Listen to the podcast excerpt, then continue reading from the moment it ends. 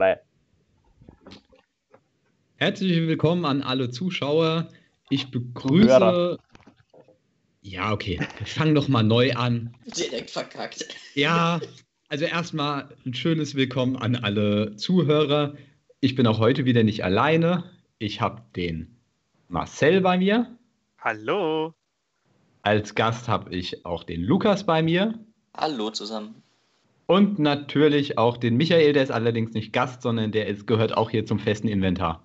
Grüß euch Leute, guten Morgen, je nachdem, was du am Morgen hört, bei uns ist es morgen. Ja, morgen, ich weiß nicht. Ist das noch morgen? Vormittags hätte ich jetzt eher Kommt gesagt. drauf an, wann man ins Doch, Bett geht. Bestimmt, oder wenn man Für aufsteht. den Marcel ist es Ähm. auf jeden Fall morgen. Für mich ist es morgen.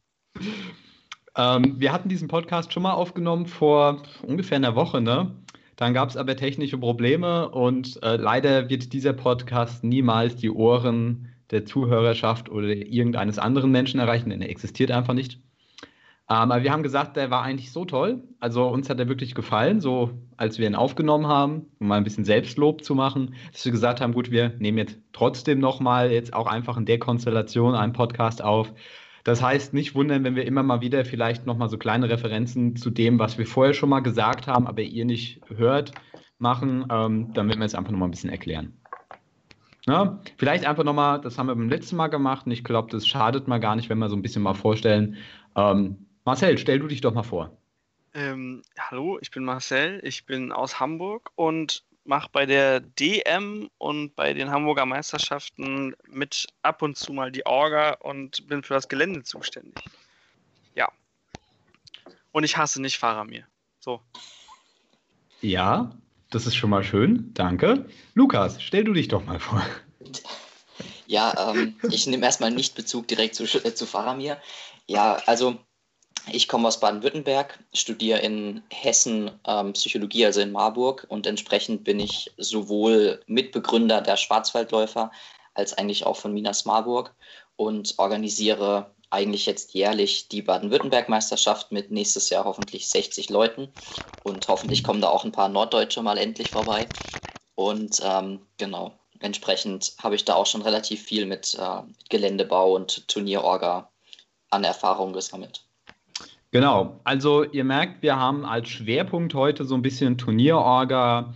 Ähm, Gelände müssen wir mal schauen, wie weit wir da jetzt nochmal drauf eingehen. Das haben wir beim letzten Mal sehr stark gemacht, aber ich würde mal sagen, so ein paar Grundaussagen können wir dann nochmal wiederholen, ähm, die durchaus interessant waren. Ähm, Michael, du hast ja auch in den beiden Gebieten eigentlich ein bisschen, bist du durchaus bewandert, ne? Ja, genau, also Geländebau rennt bei mir, glaube ich, eh immer wieder. Das sieht man auch einigermaßen am Kanal. Ähm, alles, was nicht aus dem 3D-Drucker kommt, kommt eigentlich bei mir aus dem Geländebausegment. Ähm, und Turnierorga technisch ja die niederösterreichische Meisterschaft und zwei kleinere Turniere, also insgesamt drei habe ich jetzt gehabt. Also es ist noch nicht die, die Riesensache, aber für Österreich ist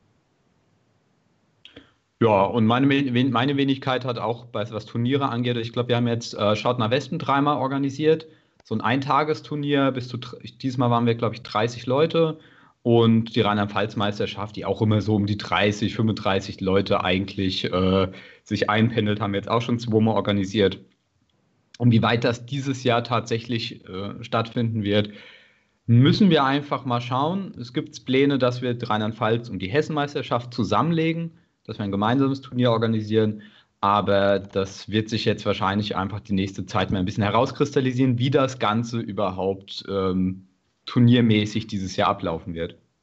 Witzigerweise, seit dem letzten Mal gibt es ja neue Informationen und es wird ja immer wahrscheinlicher, dass das Turnier stattfindet. Also, Glück Ja, gehabt. ja also ähm, warten wir es einfach mal ab. Geplant ist tatsächlich im Oktober, einen Monat nach der DM oder nach dem DM-Termin.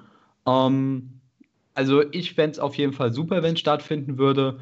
Äh, Aber wir schauen einfach mal, wie die Situation sich da bis dahin einfach entwickelt. Äh, Kann man jetzt schwer tatsächlich sagen. Björn, wenn ihr zwei zusammengeschlossene Meisterschaften seid, wo lasst ihr es dann stattfinden? Ähm, müssen wir schauen. Also momentan ist es so, dass wir jetzt erstmal Galgesheim genommen haben, also praktisch der Standort vom, äh, von Schaut nach Westen. Ähm, aber da haben wir halt noch keine Zusage oder sonst was, weil momentan natürlich die Ämter und so ganz andere Sorgen haben, als irgendwelche Ja. Sachen anmieten. Es kann trotzdem sein, dass ich mal irgendwann die Tage oder so mal versuche durchzukommen. Ähm, das haben wir jetzt erstmal so als Punkt genommen, aber wir haben gesagt, äh, wir bleiben da einfach mal offen, dass wir einfach mal gucken, irgendwo in diesem Gebiet, theoretisch wird auch Bad Salzig gehen. Das ähm, ist, was, die, äh, was den Ort angeht, eigentlich ganz cool. Also was die Location angeht, ist das sehr gut. Ähm, ist es nur ein bisschen schwieriger für den einen oder anderen zu erreichen. Ähm, müssen wir einfach mal schauen. Wir wollen halt einen Ort haben, der, wo man auch eine Übernachtungsmöglichkeit für die für die Leute hat. Weil das finde ich eigentlich immer sehr entspannt, wenn man den Mö Leuten eine Möglichkeit geben kann, kostenlos, also sich in der kleinen Nebenhalle oder so zu übernachten. Ähm, und ähm, dann drückt man eigentlich da auch nochmal die Kosten. Ja. Ähm, Marcel, also weil wir letztes Mal wirklich sehr intensiv auch darüber gesprochen haben, wie sich Turniere in Zeiten von Corona und sowas entwickeln, was meinst du denn, was, was gab es jetzt für neue Informationen?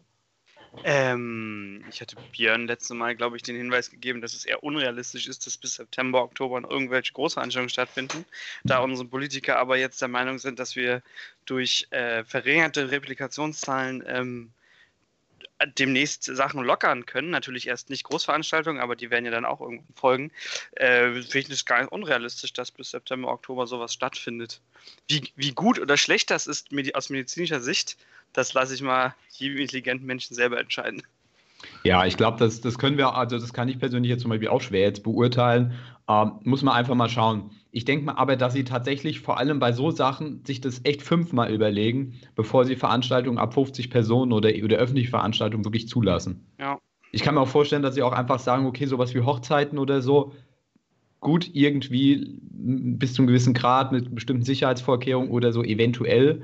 Also ich habe auch äh, Freunde, die wollen im Juni heiraten. Das wird auch schwierig, glaube ich. Oh ja. ähm, da muss man einfach mal schauen. Aber genau aus diesem Gespräch war das beim letzten Mal, also der letzte Podcast war nicht komplett irgendwie für die Tonne, sondern das war sozusagen die Geburtsstunde für die Tabletop-Simulator-Liga.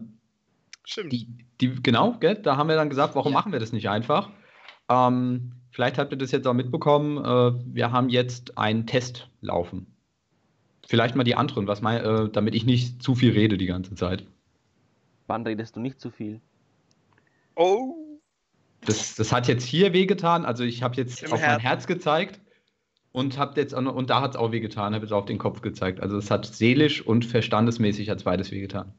Okay, ich versuche die Situation einfach mal zu umgehen und äh, mhm. gehe auf was anderes ein. Äh, aber sonst Björn melde dich nochmal, wenn es zu arg weh tut. Dann können wir darauf eingehen. wenn, ich, wenn, wenn ich dich drücken kommen soll, sagst das ist momentan nicht leicht. Ich komme nicht über die Grenze. Ich habe halt so richtige, hab halt so richtige Faramir-Vibes gerade, ne? Oh. Siehst du mich hier als dein Vater an? er auf jeden Fall nicht als Sohn. okay, also jetzt äh, Tabletop-Simulator, genau. Also wir probieren jetzt einfach mal im Endeffekt ähm, ein Ligasystem oder eher so eine Art Turnierbaumsystem ist es aktuell. Und schauen da einfach mal an, okay, wie lange braucht man für ein 500-Punkte-Spiel, beziehungsweise wie gut funktioniert das Ganze. Wir haben jetzt auch ein anderes äh, Wertesystem veranschlagt. Ich weiß jetzt gar nicht, haben wir gesagt, zwei oder drei Punkte pro Sieg? Zwei. Zwei, zwei Punkte gesagt pro Sieg. haben, jemand, der einen Sieg hat und zwei Niederlagen, soll nicht besser gerankt sein als jemand, der einfach drei Unentschieden hat. Ja, genau, stimmt. Und ähm, ja, das also haben wir jetzt entsprechend immer Vierergruppen. Ich glaube, wir haben jetzt noch eine Woche Zeit für die ersten drei Spiele. muss, ich auch, muss ich auch jetzt langsam mal auf die Kette kriegen. Ich bin ja, durch. Ich auch. Ja. ja, ist ja okay, ich noch nicht. Masterarbeit lässt grüßen. Und ähm, Assassin's Creed. Und Assassin's Creed, ja. nee, genau. Also, aber ich äh, werde heute Abend tatsächlich auch meine ersten Spiele mal machen. Noch nicht von der Liga, aber einfach mal Probespiele. Ich habe übrigens am Montag, Entschuldigung, ich habe übrigens am Montag mein erstes Probespiel oh. ausgemacht. Mit wem spielst du? Ah, der Marvin hat mich gefragt, also der äh, von den mhm. Stickstoff Boys, hat gemeint, ja, er, er führt mich ein. Mit dem spiele ich heute Mittag auch. Hey, mit dem spiele ich heute auch. Sag mal, was ist mit los mit dem? Der hat anscheinend keinen äh, Bachelor, Master, sonst irgendwas. Der eskaliert ja vollkommen. Der hat nämlich gestern dann schon mal gefragt, na, äh, ob ich Bock hätte nach, nach dem Spiel mal Matthias. Mich habe ich gesagt, ah, nee, komm, la, la, lass morgen machen. Naja, cool. Genau das gleiche habe ich ihm gestern auch gesagt. Also nicht, dass ich gespielt habe, sondern dass ich halt noch anderweitig per Skype verabredet war und dass ich dann halt für heute vorgeschlagen hatte. Ja, also wir haben halt jetzt so eine, so eine kleine Testliga gemacht mit äh, vier Divisions eigentlich, also vier kleine Gruppen, wo jeder gegen jeden spielt und dann werden die äh, nach Punkten jeweils so zusammen miteinander gepaart. Dann haben wir ein kleines K.O.-System sozusagen und dann spielt man nochmal Viertelfinale, Halbfinale und so ein Kram. Das ist praktisch wie bei einer Weltmeisterschaft so ein bisschen das Ganze.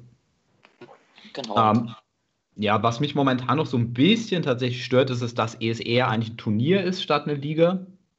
Also bei einer ja. Liga, Liga wäre ja eigentlich jeder spielt mal gegen jeden. Ähm, das ist halt die Sache immer, das, das Komplexe an der Sache ist, dass dann halt auch alle dabei bleiben müssten eigentlich. Äh, ja, ja, war das eine Frage? Sorry. Nee, nee, das war jetzt tatsächlich auch eher einfach nur mal eine Aussage das in dem war Fall. Eine komplett korrekte Aussage. Vor allem, es ist, die Schwierigkeit ist ja natürlich, äh, wenn dann wer aussteigt und, die, und es hat noch nicht jeder die Möglichkeit gehabt, gegen den zu spielen, rechnet es dann allen anderen die Punkte weg, weil sie es nicht geschafft, weil, weil er nicht mehr da ist, wenn es gegen ihn gewonnen haben? Oder? Das ist halt schwierig, ne? Also das ist die Sache, äh, da muss man dann das muss man noch mal ein bisschen aus, äh, ausbaldowern. Also die, die momentanen Testliga sind einfach so, um mal zu gucken, okay, wie kann man manche Sachen machen. Ne? Wir werden dann, wenn wir die richtige Liga, richtige Liga starten, ähm, haben wir dann auch mehr Spieltische. Momentan haben wir drei Spieltische und nach dem Spiel, ähm, ich habe ge gestern gegen Matthias gespielt im letzten Spiel und danach wurde der erste Spieltisch nochmal abgeändert. Ähm, Marcel, vielleicht erinnerst du dich, das war diese Spielkarte mit dem, mit dem großen Hügel an der Seite. Ja, was ist damit der, abgeändert? Der Hügel ist weg. Nein. Weil, äh, doch, weil dieser Hügel, der war halt nicht so abgeflacht, wie er hätte sein sollen. Also, ich habe gestern auch gegen Wilhelm gespielt, mein, erst, mein zweites Spiel in der Gruppe. Und ähm, er hat halt Gefährten gehabt. Und ich habe ihn halt letztendlich ge gestellt an, dieser, an dem Übergang von Spielfeld zu Hügel. Das war halt echt ein Graus eigentlich. Ähm, es ist wie, als wenn du normal gespielt, also auf einem realen Spielfeld gespielt hättest, fallen dir die ganze Zeit die Dinger da um. Das ist ein bisschen ätzend. Ähm, und, Aber ihr äh, hättet sie locken können, dann wären sie stillgestanden. Ja, super. ja, ich habe hab ich teilweise auch gemacht, muss ich sagen. Ähm, aber Matthias war es, also das Problem ist halt einfach, dieser, das war ein großer Hügel an der Seite und der hat halt dadurch geführt, dass es nicht wirklich symmetrisch ist. Also das Spielfeld ist jetzt besser und wenn wir die Liga machen, dann haben wir sechs Spielfelder, wo dann immer ausgewürfelt wird. Das ist dann, denke ich mal, ganz cool. Was ich mich gefragt hatte, kann man eigentlich Mumak spielen? Ja, aber ich meine, du hast ja theoretisch eine Besatzung. Wie macht man das wieder? Das haben wir, ähm, also das, das habe ich, glaube ich, schon mal in der Liga einmal. Habe ich das reingeschrieben? Nee, ja, damals, als wir die Besprechung hatten. Du hast ähm, auch bei der Gorgorov-Bestie musst du einfach mit gesundem Menschenverstand sagen, welche Figuren hinten und vorne sitzen und musst dann halt wirklich hardcore ehrlich sein. Das geht wirklich, wirklich, wirklich nur mit, mit Konsens und Ehrlichkeit und musst dann sagen, also viele haben ja die Figuren auch zu Hause, da müssen sie halt wirklich gucken, wo die stehen ähm, beziehungsweise sagst du vor dem Spiel, drei stehen rechts, links jeweils, zwei hinten, zwei vorne und dann kannst du es halt immer ungefähr ausrechnen. Mhm. Ja, also weißt du, bei, bei der Gorgo, äh, gestern der Matthias hat zum Beispiel die Gorgoroth-Bestie gespielt und hat halt dann einen Würfel nach vorne gelegt, um zu sagen, okay, das ist immer die Vorderseite. Weil genau. wenn du die Figuren drehst, dann wechseln die sozusagen immer so ein bisschen. Ähm, oder sie schauen eigentlich immer in die gleiche Richtung, aber halt entgegengesetzt, wenn du es von vorne und von hinten betrachtest, ist halt dann da so. Ähm, das ist halt die Sache, momentan sind die Figuren halt in 2D, also muss ich vorstellen, wie bei den Strategiespielen eine Mittelherde, Erde, diese komischen Pappfiguren. Mittelherde. Nur halt eben, ja, halt eben dann auf Basis. Es gibt die auch in 3D, also das habe ich gestern bei Star Wars Legion gesehen bei dem Simulator, aber das frisst halt, glaube ich, dann doch deutlich mehr Leistung und macht das Ganze ein bisschen instabiler. Aber bisher ist es ganz lustig. Also ich habe drei Spiele und die waren eigentlich ganz cool. Ähm, nur, ja, Matthias hat gestern echt Pech gehabt. Also seine Goros-Bestie ist nach vorne gekommen, hat halt dann äh, König ist in den Nahkampf, noch ein paar, noch ein Sohn Eols, die hat halt drei Wunden kassiert und hat alle drei Muttests verkackt. Oh. Und davor schon einen Muttest verkackt. Also den ersten durch die, durch die Speerschleuder von Gondor, dann hat er ein W draufgesetzt. Den zweiten hat er ein H draufgesetzt und beim dritten und vierten, das war jeweils eine 2 und eine 1. Und dann äh, ist das Ding halt zweimal durchgegangen und dann konnte ich richtig schön hinten in seine Reihen reinlatschen. Das war halt, das war halt dann eigentlich äh, Turn 3 GG. Da konntest du halt nichts mehr machen. Das, ähm, naja, aber ich glaube, das ist ganz cool. Also ähm, wir müssen mal schauen, wie, äh, wie groß diese Liga wird. Das kann ich momentan nicht so ganz abschätzen. Was denkt ihr? Wie viele Leute da mitmachen wollen? Ich glaube, das kommt darauf an, je länger die momentane Situation dauert, desto mehr werden es werden. Ich denke auch. Also wir haben ja jetzt nur, nur in Anführungszeichen Warte, bin ich blöd? 4x4, 16? Haben wir 16? Ja, haben wir ja 16. 16. Okay. Ähm, das ist ja schon mal eine ordentliche Zahl für, eine klein, für ein kleines Turnier, in Anführungszeichen. Und ähm, es kam jetzt immer mehr dazu. Dann haben wir jetzt noch die, äh, die Tutorials ähm, gelauncht. Und bei uns, selbst in der Nordfront-Gruppe, die ja, ich weiß, warte, ich kann gerade mal nachgucken. Ich glaube, es sind jetzt bei 52 Mitgliedern. äh, sind auch immer mehr am Fragen. Also ich kann mir schon vorstellen, dass das, dass das gut 20, 30 Leute werden können. Dann ist das gar nicht mehr so wenig. Ja. Irgendwann sind vielleicht auch. so viele, dass dann, dass man dann, dann so unterschiedliche Ligen machen müssen. So. hey, das wäre natürlich ganz cool. Also das wäre diese, ja, das wäre so das größere Konzept. Ich meine, im Endeffekt wäre halt das Coole, was man langfristig machen könnte, wenn man sagt, gut, es gibt wieder normal, also Turniere gibt es wieder normal und so weiter und so fort. Kann man, dann, dann kann man dann natürlich sagen, dass man sagt, gut, am Ende eines Turnierjahrs, das wäre was, was ich, worauf ich Lust hätte, schaut man sich zum Beispiel die T3-Tabelle an. Und dann äh, macht man einfach wie so eine Art Mini, Mini Champions League praktisch, wo man dann effektiv irgendwie die besten 16 Leute oder irgendwie so halt eben in so vier Gruppen gegeneinander spielen lässt. Warum nicht? Ja, aber wieso, ähm, das, ich würde das gar nicht mit T3 irgendwie zusammenhängen. Ach doch schon, damit es einen gewissen offiziellen Charakter hast und damit du auch letztendlich, ähm, weil ich finde das Interessante, was ich einfach mal fände, ist, wenn es wirklich auf so ein High Competitive Level, wenn du da mal wirklich die Leute gegeneinander äh, antreten lassen würdest, was normalerweise nicht passiert, weil die Leute zu weit auseinander sind. Ja, aber du musst doch bedenken, dass es viele Leute gibt, die vielleicht verdammt gut spielen, aber nicht die Möglichkeit haben, auf 1000 Turniere zu fahren. Ja, aber, irgend, aber irgendeine Messlatte brauchst du halt. Ja, du? aber da würde ich vielleicht eher, wie du sagst, nach einem Turnier ja, macht man halt eine eigene ähm, Tabletop-Simulator-Gruppe, weil vielleicht hat derjenige dann gar keinen Bock, dass er Tabletop-Simulator spielt und du äh, machst es wirklich. Ja, natürlich, das kann durchaus sein. Das dass kann du wirklich eine sein. Liga machst und dann die Besten davon treten halt wieder gegeneinander an, von, de, dieser, von dem, dem Ja, aber das macht aber ganz ehrlich, das macht es halt sehr kompliziert. Dann nimmst du einfach, okay, die besten 16, die Bock haben aus der, von, der, von T3, warum nicht? Also, man natürlich. Kann ja alles machen. Man kann ja auch beides machen. Ja, also man muss halt einfach mal schauen, wie, wie weit das, wie gut das ist, wenn das beides parallel läuft und so weiter, wie viel Zeit die Leute später noch für sowas haben. Ähm, ich muss sagen, ich finde es halt sehr angenehm. Also ich hatte ein Spiel gegen Pascal Wippe gehabt und das war sehr, sehr, ich finde, kompetitiv auf einem ziemlich hohen Level. Es war sehr, war sehr spannend. Ich bin also gespannt, wenn ich das erste Spiel gegen dich spiele. Ja, gerne. Also ich war, das wäre unser erstes Spiel überhaupt, ne? Ja. Ah, ja. ja deswegen, ähm, und ich meine, da können wir eigentlich auch schon auf einen, auf einen weiteren Punkt mal eingehen. Da war nämlich auch die Diskussion gewesen, was für ein Wertungssystem wir nehmen. Und das, diese Diskussion gab es ja auch letztens in der, in der Great British Hobbit League. Ähm, was findet ihr besser, Fassbänder oder englisches Wertungssystem? So an die Turnierorga in euch jetzt. Mit, mit dem englischen System meinst du jetzt das äh, unser altes, wie es früher war, oder das, diese, diesen neuen Vorschlag? Ja, effektiv das, was die Engländer halt die ganze Zeit zocken. Also, dass du bei einem Sieg drei ähm, Punkte bekommst, beim Unentschieden jeweils eins. Also, das, was einfach auf der Adacon angewendet wird. Ich muss sagen, es reizt mich immer mehr das englische System, weil dadurch, dass sämtliche Szenarien auf die zwölf Punkte genormt sind, hast du nicht mehr diese, diese, äh, diese Unklarheit bezüglich der Punktedifferenz. Und deswegen glaube ich, dass das englische System eigentlich sehr interessant sein kann.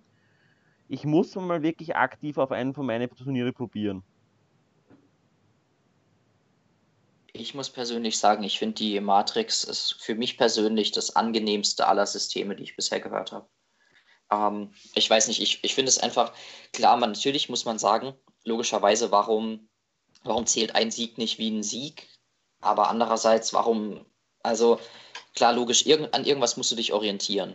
Aber warum sollte eine Niederlage gleich eine Niederlage sein? Also eine 1-0-Niederlage ist für mich halt nicht das gleiche wie eine 12-0-Niederlage. Und entsprechend mhm, ja, ist es ja eigentlich, die Turnierpunkte orientieren sich ja nicht zwangsläufig nur daran, ob du gewinnst oder verlierst, sondern es spiegelt halt eigentlich einfach nur deine Errungenschaften, die du in den Spielen hattest, spiegelt, spiegeln deine Punkte wieder. Und jetzt klar, man kann da verschiedene Ansätze fahren. Man kann entweder sagen, okay, ein Sieg gibt halt Punkte, eine Niederlage gibt keine Punkte. Aber wenn man es wenn man es umrechnet und sagt, okay, keine Ahnung, nehmen wir jetzt ein Zweitagesturnier, man hat sechs Spiele, man kann insgesamt 72 Szenariopunkte erreichen. Wenn ich jetzt mich nicht gerade komplett verrechne, nee. müsste stimmen. Ähm, und im Endeffekt sind dann deine Turnierpunkte am Ende spiegeln einfach nur wieder, wie viele prozentual mehr oder weniger, wie viele dieser 72 Szenariopunkte du erreichen konntest. Und der, der halt am meisten Szenariopunkte erreichen konnte, der ist dann am Ende der Turniersieger.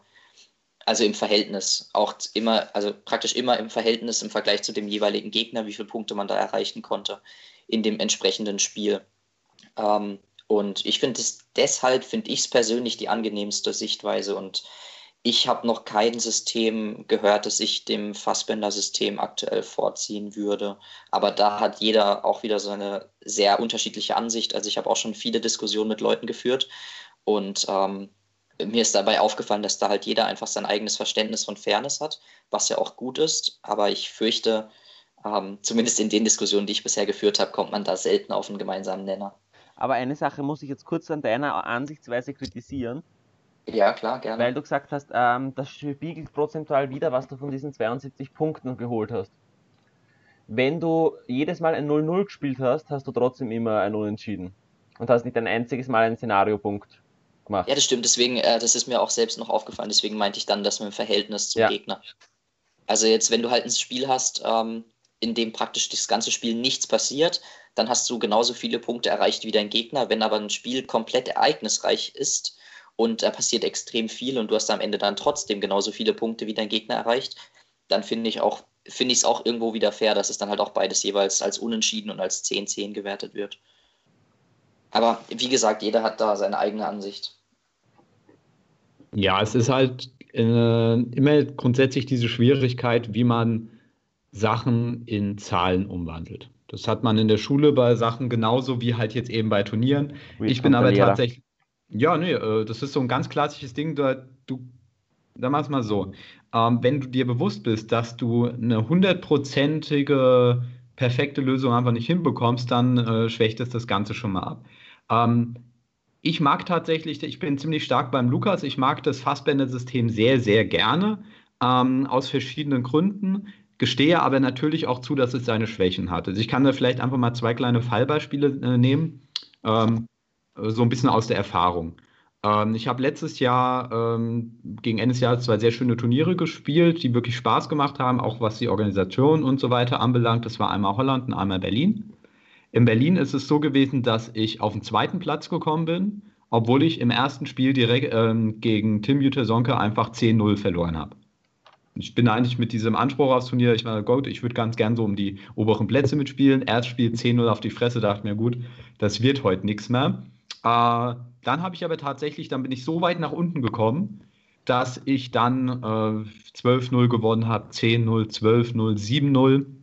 Und das hat dann tatsächlich, weil es nur fünf Spiele gab, waren 1050 Punkte, hat dazu geführt, dass ich an allen anderen Leuten praktisch vorbeigezogen bin und äh, im letzten Spiel auf Platz 5 war und dann plötzlich auf dem zweiten Platz am Ende stand. Und im Vergleich zum Beispiel Michael Riepel, der, äh, ich glaube, äh, alle fünf Spiele gewonnen hat, plötzlich nur auf dem vierten Platz war. Ja, also das zeigt auf der einen Seite, dieses Fassbänder-System ist du deutlich durchlässiger. Also du kannst auch mal nach einer Niederlage, kannst du durchaus dich wieder nach oben arbeiten, was ich sehr, sehr cool finde, weil dadurch wird es auch wirklich spannend. Bevor wir das, bevor flächendeckend dieses Fassbänder-System eingeführt wurde, war es bei Turnieren dann oft so, dass es eigentlich nach, also dass das letzte Spiel unter Umständen nicht mehr entscheidend war, weil dann schon klar war, wer direkt gewonnen hat. Das gibt es zwar auch heute, ist aber deutlich seltener. Und ähm, die Sache ist halt, das ist auf der einen Seite gut, auf der anderen Seite führt das natürlich auch dazu, dass sowas eben, wie ich gemacht habe, den Sörich machen halt, ne, ähm, deutlich einfacher geht. Das heißt, dass man praktisch ähm, am Anfang große Niederlage bekommt und dann letztendlich vor allem gegen vermeintlich einfachere Gegner antritt und sich dann sozusagen nach oben arbeitet. Aber wird das mit dem englischen System abgeschafft? Also kann das ist doch, kann ich das nicht auch da auch machen? Nicht mehr so gut. Ähm, ich kann ja zum Beispiel ein Beispiel nehmen. Im englischen System ist eine Niederlage haut viel krasser rein. Okay. Ähm, äh, in Holland war es so gewesen, ich habe das erste Spiel 12-0 gewonnen, das zweite Spiel 10-0, das dritte 11-0 und das vierte 12-0. Also das waren von sechs Spielen habe ich, hab ich eine krasse Bilanz gehabt. Auch gegen Pascal hatte ich 12-0 da gewonnen gehabt. Dann habe ich das fünfte Spiel habe ich 1-1 gehabt. Pascal hat zu dem Zeitpunkt auch schon vier Siege gehabt und halt eine 12-0 Niederlage. Ne? Also im Endeffekt, ich mit vier riesigen Siegen und, eine 1, äh, und einem 1-1, während Pascal vier durch ein bisschen kleinere Siege, aber auch durchaus nicht geringe Siege und eine große Niederlage. Ähm, das wäre im Fassbänder-System hätte er kaum eine Chance gehabt, da noch aufzuholen. Mhm, Dann okay. haben wir, ähm, weil es Holland halt war und die wollten ein Finalspiel haben, sind wir nochmal gegeneinander angetreten und ich habe 6-5 verloren. So, jetzt dadurch ähm, wurde sein 6-5 genauso gezählt wie mein 12-0 gegen ihn praktisch. Und ähm, obwohl ich alle Oaths hatte, also so Zusatzmissionen und so weiter, ähm, hat das trotzdem nicht dazu geführt, dass ich gewonnen habe, sondern ich wurde nur Zweiter. Weil diese, diese kleinen Mini-Niederlagen, die ultra knapp war, also ein 6 zu 5 ist wirklich knapp im Vergleich zu dem 12-0, ähm, hat halt dazu geführt, dass das, also dadurch kann, ist eine Niederlage, eine kleine Niederlage, hat viel größere Auswirkungen als jetzt beim Fassbänder-System. Das stimmt. Also das ist nämlich das, äh, warum ich das Fassbänder-System mag. Ähm, es führt natürlich dazu, dass man sorry für die Wortwahl, Anfänger einfach eher abschlachtet. Wobei, also, wenn, wenn die Punktedifferenz gezählt wird bei den anderen, ist genau dasselbe. Weil wenn du weißt, dass du mit gegen, gegen sechs andere spielen musst, die was, wo du sicher sein kannst, dass die auch alle gewinnen, dann brauchst du die Punkte in der Punktedifferenz erst wieder. Hat das nicht auch eher mit dem Schweizer System anstatt mit dem Fassbänder-System zu tun? Dass du sozusagen dann irgendwie halt den nächsten tieferen hast? Also, oder bin ich. Nee, nee, die Sache ist, ähm, also auf der einen Seite ist es ein Vorteil und ein Nachteil, weil äh, wenn ich im Fassbänder-System spiele, will ich möglichst hoch gewinnen. Ja, also zum Beispiel in, ähm, in Berlin war es dann so gewesen, dass wir Stürmt das Lager als Szenario hatten und ich hatte einen Gegner äh, gegen mich, der hatte 72 äh, Arnor-Krieger gehabt. Also äh, für meine Gondolorien Force ein bisschen schwieriger zu handeln. Wie Arnor-Krieger? Also ich, ich, ich glaube, der hat äh, 68 Krieger gehabt und dann halt noch Halberrad. Ich habe hier 40 äh, und freue mich. Also das war, das war ziemlich krass, was der hatte. Im Endeffekt war aber klar, wenn ich hinten in meinem Lager einfach bleibe, ich konnte das relativ gut zumachen, was Gelände anbelangt, kommt er nicht zu mir rein, es wäre ein Unentschieden. Aber durch die hohe Niederlage dachte mir, ich brauche, es reicht mir nicht nur zu gewinnen, ich muss hoch gewinnen. Und dadurch habe ich natürlich hab ich risikoreicher gespielt, bin nach vorne gestürmt. Okay, Aragon hat ihn komplett zerschnetzelt. Aber das ist auf der einen Seite, wenn die Punkte nicht nur bei Gleichstand zählen, sondern generell sozusagen dann auch äh, die Punkte ausmachen, führt es dazu, dass man, finde ich, äh, risikohafter spielt. Aber es führt auch dazu, dass man gnadenloser spielt. Weil man jeden Punkt mitnimmt, den man, nehmen, den man mitnehmen kann. Das stimmt, also da stimme ich dir auf jeden Fall zu. Aber man muss jetzt auch wiederum sagen, je nach, je nach, also das Beispiel an sich, um das Gnadenlose zu verdeutlichen, ist ja eigentlich immer, wenn jemand sehr Gutes gegen jemanden eher Anfänger spielt. Mhm. Und der Punkt ist, sofern es kein 12-0 wird, ist es, glaube ich, ab einem 6 oder 7-0 ist es ja auch schon 19 zu 1. Das heißt, ob du jemanden 6-0 oder 7-0 schlägst oder 11-0, ist ja zum Beispiel, also punktemäßig wiederum kein Unterschied. Aber das glaube ich so fürs, für die Empfindung des Gegners schon nochmal ein großer Unterschied. Und entsprechend, also ich würde jetzt zum Beispiel, wenn ich wirklich gegen jemanden spiele, der gerade erst frisch anfängt und ich kann ja, man kann ja irgendwann abschätzen, ob man die Chance hat, 12-0 zu gewinnen oder nicht. Und wenn ich merke, okay, ein 12-0 kann es auf gar keinen Fall werden aus dem und dem Grund oder warum auch immer, dann ähm, brauche ich, nicht, brauch ich nicht zwangsläufig versuchen, auf ein 11-0 rauszukommen, oder auf ein 10-0 rauszukommen, wenn mir ein 7-0 auch schon reicht. Ja, also ich finde ich find auch das, äh, das englische System, wenn es modifiziert wird, fände ich es ganz cool. Also in Holland war es so gewesen, du hast für einen Sieg 30 Punkte bekommen, für, eine, für einen Unentschieden hat jeder 10 und für eine Niederlage hast du gar nichts bekommen und dann gab es noch ein äh, sogenanntes Oath-System. Das Oath-System, ähm, da hast du sechs Missionen bekommen da konntest du vor, jeder, äh, vor jedem Szenario konntest du dann geheim auswählen, okay, ich will jetzt in diesem Spiel den und den Oath erfüllen. Das war zum Beispiel, keiner deiner Helden bekommt eine Verwundung oder muss einen Schicksalspunkt ausgeben. Oder du bist an zwei Geländestücken mit mehr als fünf Modellen dran. Oder du äh, tötest den gegnerischen Armeeanführer oder du verlierst nicht weniger als 25, äh, nicht mehr als 25 Prozent deiner, deiner Sachen. Also es sind praktisch so Bonussachen, die oft sehr schwer zu erreichen waren. Ähm, die haben aber nur fünf, äh, nur fünf Punkte gezählt. Das heißt, um eine Niederlage praktisch auszugleichen im Vergleich zu einem Sieg, hättest du alle sechs Oaths erfüllen müssen. Was nahezu unmöglich ist. Also, ich habe zwar vorhin gesagt, ich hätte alle, ich habe aber nicht alle, ich habe fünf Oaths habe ich erreicht. Das war schon krass, weil der nächste hat, glaube ich, nur drei. Also, das war, war, teilweise auch manchmal einfach Glück, dass bestimmte Sachen geklappt haben, wodurch so ein Oath fun funktioniert hat. Aber das hat mir im Endeffekt gar nichts gebracht. Ähm, deswegen, also ich fände das englische System cooler, wenn man sagt, eine, äh, ein Sieg haut nicht so krass rein, mit 30 Punkten im Vergleich zu 10 Punkten bei einem Unentschieden, sondern einfach mit 20 Punkten und die Oasis praktisch belässt, weil dann müsstest du nur vier Oasis praktisch erfüllen, um, eine, um einen Sieg auszugleichen. Und das wird den Oasis auch tatsächlich mehr Gewicht geben. Dann wäre es, glaube ich, spannender, muss ich sagen. Es gibt jetzt auch, also vor, als die Diskussion wieder aufgeploppt ist in der, ähm, in der englischen Gruppe, gab es ja auch von irgendjemandem den Vorschlag, dass man es anders macht und orientiert sich an zwölf Punkten. Also bei einem Unentschieden geht einfach ein Spiel 12-12 aus. Und ähm, für jeden Punkt Differenz, Unterschied in den Siegespunkten, also in den Szenariopunkten, veränderst du die, die Anzahl der Punkte, die vergeben werden. Also im Endeffekt, du, es werden immer 24 Punkte vergeben.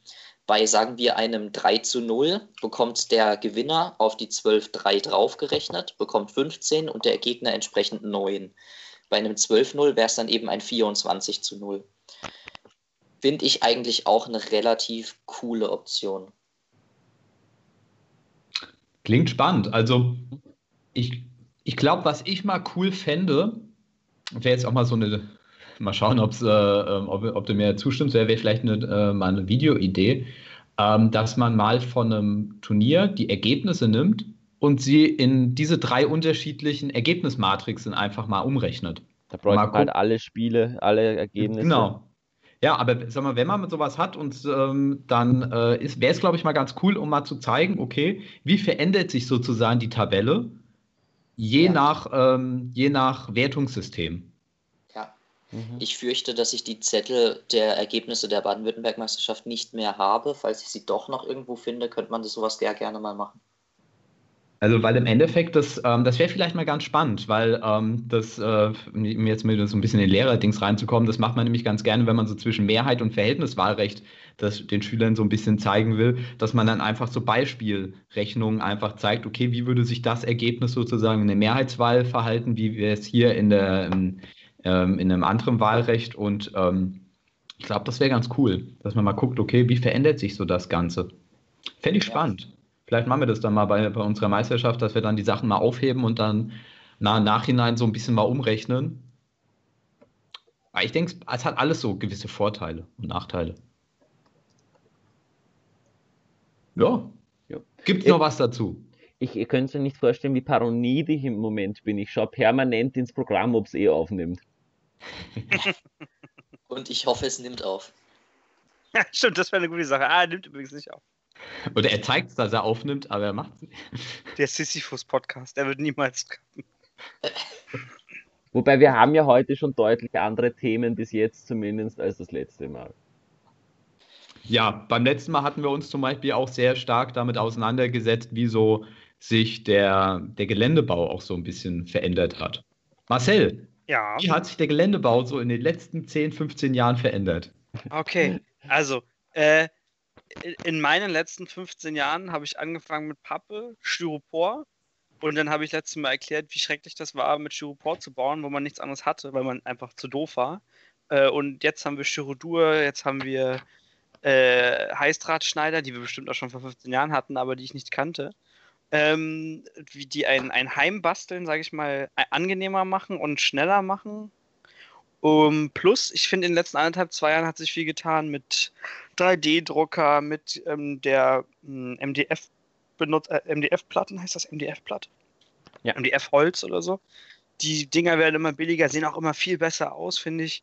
Ähm, und allgemein wird Gelände, was praktisch fertig zu kaufen ist, auch immer erschwinglicher, was immer so ein Problem war, dass ich nicht wollte, dass man 200 Euro für, weiß ich nicht, drei Häuser ausgibt.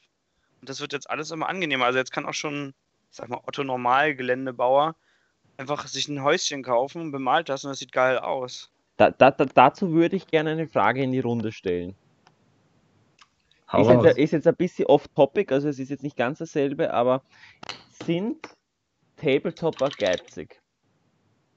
Nö, weil, sonst würden wir das Hobby nicht machen. Nein, nein, weil geht man jetzt im Vergleich zu einem Modellbauer aus und man, man sagt zum Beispiel, man kauft von jemandem ein, ein, ein Haus dann ist ein Modellbauer oft dazu bereit, dass er sagt, ich zahle jetzt ein Hunderter, weil die weil das Haus so toll ausschaut und ich weiß, dass viel Arbeit drin steckt. Während der Tabletopper oft dann so, naja, aber ich kriege ja sowas ähnliches für 20 Euro und das ist halt dann nicht so gemacht und so weiter. Das merkt, also mir persönlich kommt schon oft so vor, dass der Tabletopper weniger bereit ist, Leistung zu bezahlen. Also äh, jetzt. Hm. hm also, wenn ich mal kurz als erstes antworten ja, darf, weil wir klar, ganz klar. Ähm, ich bin genau so, wie du gesagt hast. Ähm, ich kann aber auch ziemlich gut einschätzen, was Leistung ist. Und wenn du hier in eBay Kleinanzeigen, eBay und in unserer Handelsgruppe, da gibt es immer so ein, zwei Spezies, da müssen wir keinen Namen nennen, die Hügel oder, oder Gelände ähm, verkaufen für, ich sag mal, pro Stück äh, 20 Euro, wo ich mir so denke, Junge, dafür brauche ich maximal fünf Minuten und dann habe ich dir davon drei Stück ja. gemacht und das ist nicht mal, das ist nicht mal ein Stundenlohn. Also sorry, das heißt natürlich nicht, dass Arbeit nicht ähm, honoriert werden. Auf gar keinen Fall soll man sagen, nur weil der andere das besser und schneller kann, darfst du das nicht anbieten. Aber manchmal sind da Mondpreise und das kennen einfach Neulinge nicht. Ich habe, als ich hier in der Nordfunk-Gruppe angefangen habe, habe ich Sachen verkauft, wo mir, wo mir dann irgendwann Tim angeschrieben hat, äh, Junge, du verkaufst die hier für 10 Euro, die kannst du auch für 50 verkaufen. Ich aber, ich habe davon nichts. Mir macht das einfach keinen Spaß, irgendwie damit Massen an Geld zu verdienen. Ich, ich decke damit die, die Grundkosten ab und werde dann so weiß ich nicht, 10, 20 Prozent noch nehmen, damit ich meine Zeit damit abgegolten ist. Ansonsten macht mir das halt Spaß. Das ist meine Meinung. Natürlich darf man damit auch Geld verdienen, aber man hat halt auch wirklich schwarze Schafe, die damit echt, echt hardcore Scheiße bauen. Und dann bin ich halt wirklich der, der sagt, wenn mich Tim fragt, wollen wir das für die DM irgendwie kaufen oder wollen wir das irgendwie selber bauen, sage ich, also das ist, das ist, der, das ist nicht, nicht der Preiswert, der da drauf steht, im, im Leben nicht. Aber trotzdem weiß ich, wenn jemand irgendwie krasse Gebäude selber macht mit einzelnen Steinchen, Verziehungen und so weiter und der sagt dafür, es kostet 100 Euro und da ist eine Platte mit besetzt, dann sage ich, ja, absolut voll okay. Da habe ich keinen Bock, das selber zu bauen, weil das Stunden dauert, weil das super aussieht. Machen wir das. Aber bei manchen denke ich mir, Leute, das kann ich ja ernst sein, nur fürs Geld verdienen, diese Scheiße jetzt hier reinzustellen. Das dazu, sorry. Mhm. Nein, nein. Ja, ja, nee, ist, ist, ja, ist ja eine legitime Meinung und alles und ich gebe da vollkommen recht. Es gibt halt auch einige Sachen, die verkauft werden, wo ich mir denke, das ist, aber das ist jetzt nicht den Stundensatzwert, der dabei steht, oder es ist einfach nicht ähm, das Niveau, das, wo ich sage, okay, damit kann ich jetzt, das kann ich jetzt professionell verkaufen sozusagen. Genau. Aber ab und zu gibt es halt auch schon wieder so Sachen, wo dann so, oh, wo sehr viel Detail steht wegen solchen Sachen. Ich nehme mich ja selber nicht raus. Ich bin, ich, ich, mir kommt es ja selber auch so oft so vor, dass ich einfach für gewisse Sachen nicht bereit bin, das Geld zu zahlen, was es vielleicht wert wäre und so weiter. Aber Einfach, ob das jetzt ein bisschen bei uns in der, in der Community liegt, sozusagen. Oh, ich, ähm, ja. Björn, willst du, oder? Ich hätte jetzt einfach nur gesagt, dass es vielleicht nicht, also ich sehe es jetzt nicht unbedingt als was Tabletop-spezifisches. Man zahlt halt immer so viel, wie manche Sachen einem wert sind. Ich habe halt auch manchmal äh, schon mal bei Figuren um so ein paar Cent gefeilt, 50 Cent, wo ich mir dann im Nachhinein dachte, eigentlich hätte ich mir den Scheiß auch äh, sparen können. Äh, die 50 Cent hätte ich jetzt auch noch gehabt. Ähm, es ist vor allem bei Gelände, aber auch zum Beispiel bei so bemalten Miniaturen, ähm, ist es halt die Sache, dass die Leute zwar wissen, wie viel Arbeit drinne steckt, aber du dennoch diese Arbeit, die dahinter steckt, also wenn du wirklich so richtig hart äh, gehst, sagst mal Mindestlohn und so weiter, dann wäre handgemachtes Gelände unfassbar teuer. Mhm. Das ist auch so ein ja. Grund, warum ich zum Beispiel nie wirklich gesagt habe, dass ich irgendwie für Geld Miniaturen bemale oder so, weil ich einfach weiß, wie viel Zeit dann da drin steckt. Außerdem wäre es nochmal was anderes, als wenn ich jetzt einfach wirklich sage, ich mache das jetzt aus Spaß. Ähm, das ist etwas, womit ich eigentlich kein Geld verdienen will tatsächlich. Ähm, weil normalerweise, man kann eigentlich im Prinzip sagen, ähm, sobald du für Sachen Geld bekommst, ab einer gewissen Grenze wird es Arbeit. Deswegen sehe ich das auch immer kritisch, wenn, ähm, wenn man irgendwas Freiwilliges macht und bekommt dafür dann tatsächlich Geld. Das ist natürlich eine gewisse Wertschätzung, aber ab einer gewissen Grenze ändert sich so ein bisschen der Fokus von Menschen. Das ist vollkommen natürlich. Und da äh, fängt dann irgendwann an, praktisch der Verdienst in den Vordergrund zu kommen und dann macht es dann, glaube ich, irgendwann nicht mehr so viel Spaß. Und deswegen habe ich, hab ich damit auch nie angefangen. Ja, ähm, ich habe noch mal einen anderen Punkt. Ähm, also letztlich, ich glaube, ich hatte das auch äh, im ersten Podcast, der leider verschollen ist, ähm, auch schon mal gesagt. Im Endeffekt, wenn man es mit Modellbauern vergleicht, ist der Unterschied das Gelände bei uns häufig von der ganzen Gruppe, beziehungsweise so ist es ja eigentlich auch gewissermaßen, Mittel zum Zweck. Das Gelände ist dafür da, dass es, es ähm, einfach schöner ist und dass es stimmiger ist und auch irgendwie angenehmer ist und schöner zum Spielen, dass es besser aussieht. Aber eigentlich unser Hauptkern des Spiels sind eigentlich schon die Miniaturen. Und der Punkt ist, wenn man sich jetzt mal überlegt, auch wie viele teure Figuren bei jedem Einzelnen zu Hause stehen. Der Unterschied ist bei einem Modellbauer, der baut Modelle und das ist der Kern seines Hobbys. Bei uns sind es ja schon eher, ist zumindest meine Meinung, sind es eher die Figuren und das Gelände ist das Schöne für außenrum, das du halt brauchst, damit Spiele mehr Spaß machen. Aber deswegen glaube ich halt eher, dass bei uns, also gerade im Tabletop-Bereich, dass man sich halt, gerade wenn es um Geländebau geht, eher entscheiden muss, okay, wie viel Geld buttere ich jetzt in den Geländebau rein und denkt sich dann halt eher, okay, für jeden, für jeden 20-Euro-Schein, den ich jetzt halt wieder in Geländebau reinstecke, kann ich mir halt wieder irgendein Figurenset weniger kaufen, das man vielleicht trotzdem ganz gerne hätte. Also ich glaube, das ist immer so ein, so ein Balancieren zwischen, okay, ich will eigentlich richtig schönes Gelände, aber ich brauche vielleicht auch viel Gelände und ich will aber auch äh, gleichzeitig die Figuren kaufen können, die ich gerne hätte. Dann, dann, äh, dann würde ich das gerne noch, noch mal in eine andere Sache aufnehmen, das Ganze. Und zwar, wenn, was würdet ihr sagen? Eine schöne Platte. Jetzt äh, einfach jetzt nicht irgendwie überlegen, jetzt im Sinne von, ja, wenn man da jetzt super duper und das und das. Was ist eine schöne Platte ungefähr, jetzt nehmen wir einen Turnierstandard, ähm, ungefähr wert? Was würdet ihr sagen, ist so eine Platte, sollte man eine Platte ungefähr, äh, kostet die ungefähr? Ähm, Nochmal vielleicht dann ein bisschen nachhaken und nachfragen äh, jetzt keine Matte mit Gelände drauf, sondern eine richtig ausgeformte nein, nein, Platte. Also ich, ich gehe jetzt, äh, jetzt grundsätzlich wurscht, in welche Richtung. Ich, äh, ist jetzt auch okay, wenn du sagst, du nimmst eine, eine, eine Matte und machst modular Gelände drauf, dass du sagst, es ist eine spielbare, schöne, turnierfähige Platte. Also jetzt muss jetzt keine voll ausmodellierte Platte sein, sondern es reicht eine Matte und sowas. Aber was würdest du sagen, sollte die oder darf die kosten? Also wenn man sie kauft. Nicht im mhm. Eigenbau. Also du sagst äh, im, im Sinne von jetzt Erd dahinter. Okay. Weil ich sage also, mal, wenn du jetzt Stunden von Stunden reinsteckst, dann hat das auch einen gewissen Wert in die, in die Richtung. Hm.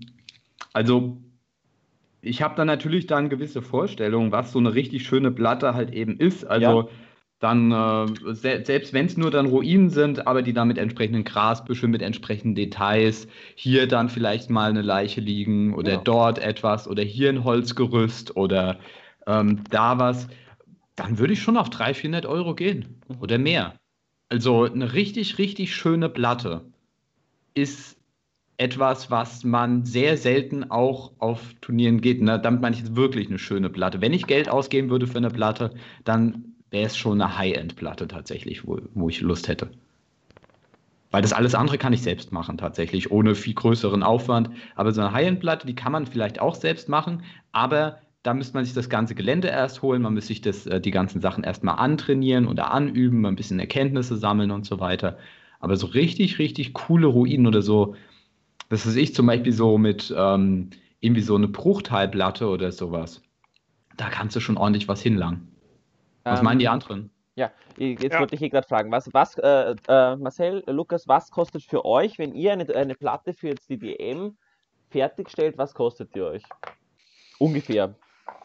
Lukas, willst du zuerst? Ich bin kein jetzt. Ähm, also grob, grob mal zur Kostenplanung, was die kostet in der Herstellung. Also da ich eigentlich hauptsächlich, beziehungsweise ich setze, glaube ich, fast ausschließlich auf, äh, auf Matten selbst wenn du die jetzt irgendwie nochmal günstiger kriegst, was du auch nicht unbedingt immer hinbekommst, aber rechnen wir jetzt einfach mal mit einem Durchschnittspreis für eine Matte von, ähm, weil du sie günstiger kriegst, durchschnittlich, keine Ahnung, 35 bis 40 Euro.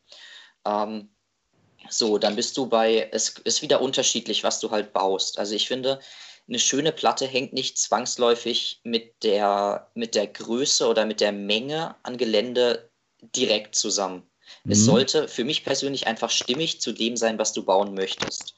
Wenn du, also es gibt einfach unterschiedliche Platten, was du bauen möchtest. Ich habe da auch ähm, schon ein paar Unterhaltungen gehabt. Wenn du natürlich eine richtig schöne, keine Ahnung, Ludlorien-Platte baust, da brauchst du halt eigentlich gefühlt fünf Millionen Bäume auf der Platte, aber dann kannst du sie nicht. Da, hm? Und Keleborn. Genau, aber dann kannst du halt die Platte nicht mehr sinnvoll spielen und, und, äh, und Björn kriegt einen Kotzreiz. ähm, nicht, also nicht wegen der Bäume, nicht wegen der Bäume. Ähm, aber das ist halt so der Punkt. Die Frage ist, wie, was willst du machen? Jetzt, wenn ich überlege, okay, ich habe ähm, eigentlich fast alles mit Styrodur gebaut. Entsprechend ist es halt super schwierig, das einzuschätzen, was es dann letztlich kostet. Aber wenn du halt mit Farbe und alles rechnest und die Zeit, also wenn ich zum Beispiel an meine Wetterspitze denke, ich glaube, da stecken knapp 20 Arbeitsstunden drin und ähm, dann halt auch noch ein bisschen Gelände außenrum. Und dann ist so die Frage, okay, wie, wie berechnest du, also ich, ich tue mich da ganz schwierig zu sagen, was hat dann so ein Wetterspitzengeländestück für einen Wert. Weil ich meine, ich baue sowas zum Beispiel ja aus also Spaß. Also GW also, will irgendwie 400 Euro. Ja, genau. Aber. Für nicht funktionierendes Gelände. Du kommst ja, ja nicht durch bei GW damit. Das ja. ist halt das Problem. Aber genau deshalb tue ich mich, also ich tue mich so schwierig, weil ich meine, ich, ich baue das aus meinem, aus mein, in meiner Freizeit und ich baue es auch, weil es mir Spaß macht. Was ist das Ganze dann wert? Mindestlohn will ich darauf nicht rechnen, weil das will ich auch nicht, dass es irgendjemand bezahlt. Aber letztlich ist es ja schon theoretisch so viel wert. Finde ich du, das, das, das, meine ich ja, was ich auch vorhin gesagt habe. Wenn man ja. sowas aus Spaß macht, dann überlegt man sich normalerweise nicht, was es jetzt wert ist oder nicht. Dann ist der Preis des Geldes jetzt nicht so die, die Arbeitsstunden sind da nicht relevant. Wenn man Lust hat, so viel Arbeit reinzustecken, dann ist es ja in Ordnung. Ja, ja, klar. Also, aber um auf die Frage nochmal zurückzukommen, Michi, ähm, ich, ich finde es sehr, also sehr schwierig. Je, nach, je nachdem, was ich halt für eine Geländeplatte gebaut haben wollen würde, würde ich unterschiedlich viel ausgeben. Mhm. Wenn es jetzt eine schöne Stadt ist, dann äh, keine Ahnung, also Nee, ehrlich gesagt kann man da keine grobe oder kann ich da keine grobe ich verstehe, Einschätzung wie du meinst, geben. weil einfach jede, jede Art Platte ein anderer, anderes Genau, also ich würde einfach entsprechend der, der eingeschätzten Zeit und ich glaube, durch die Erfahrung an Geländebau kann man auch irgendwann einschätzen, wie viel Zeit wirklich dahinter steckt. Und wenn es entsprechend gut aussieht, ich denke zum Beispiel an die, an die Dol-Guldur-Platte der Stickstoff-Boys, die ist der Wahnsinn und da weiß man auch, wenn man viel gebaut hat, wie viel Zeit dahinter steckt. Und so eine Platte ist mir dann natürlich entsprechend mehr wert, als wenn es in Anführungszeichen jetzt nur ein bisschen Felsen und, äh, und Bäume sind. Ja, genau, aber das habe ich ja gemeint. Also dann ja. wirklich so äh, in der Klasse dann ungefähr eine Platte oder einfach so eine, so eine so Prä. Weißt du, einfach so Prä, so 12, 13 Häuser oder so auf einer Platte mit irgendwie einem Dorfplatz oder so weiter. Und wenn man sich dann überlegt, was kostet so ein Haus im Schnitt eigentlich, und da kommst du auf ziemlich hohe Werte. Ja. Ja. Marcel. Ja. Ähm, ich, ich, ich, äh, ihr habt eigentlich schon alles an Pro Contra gesagt und ich sage jetzt einfach mal eine Zahl.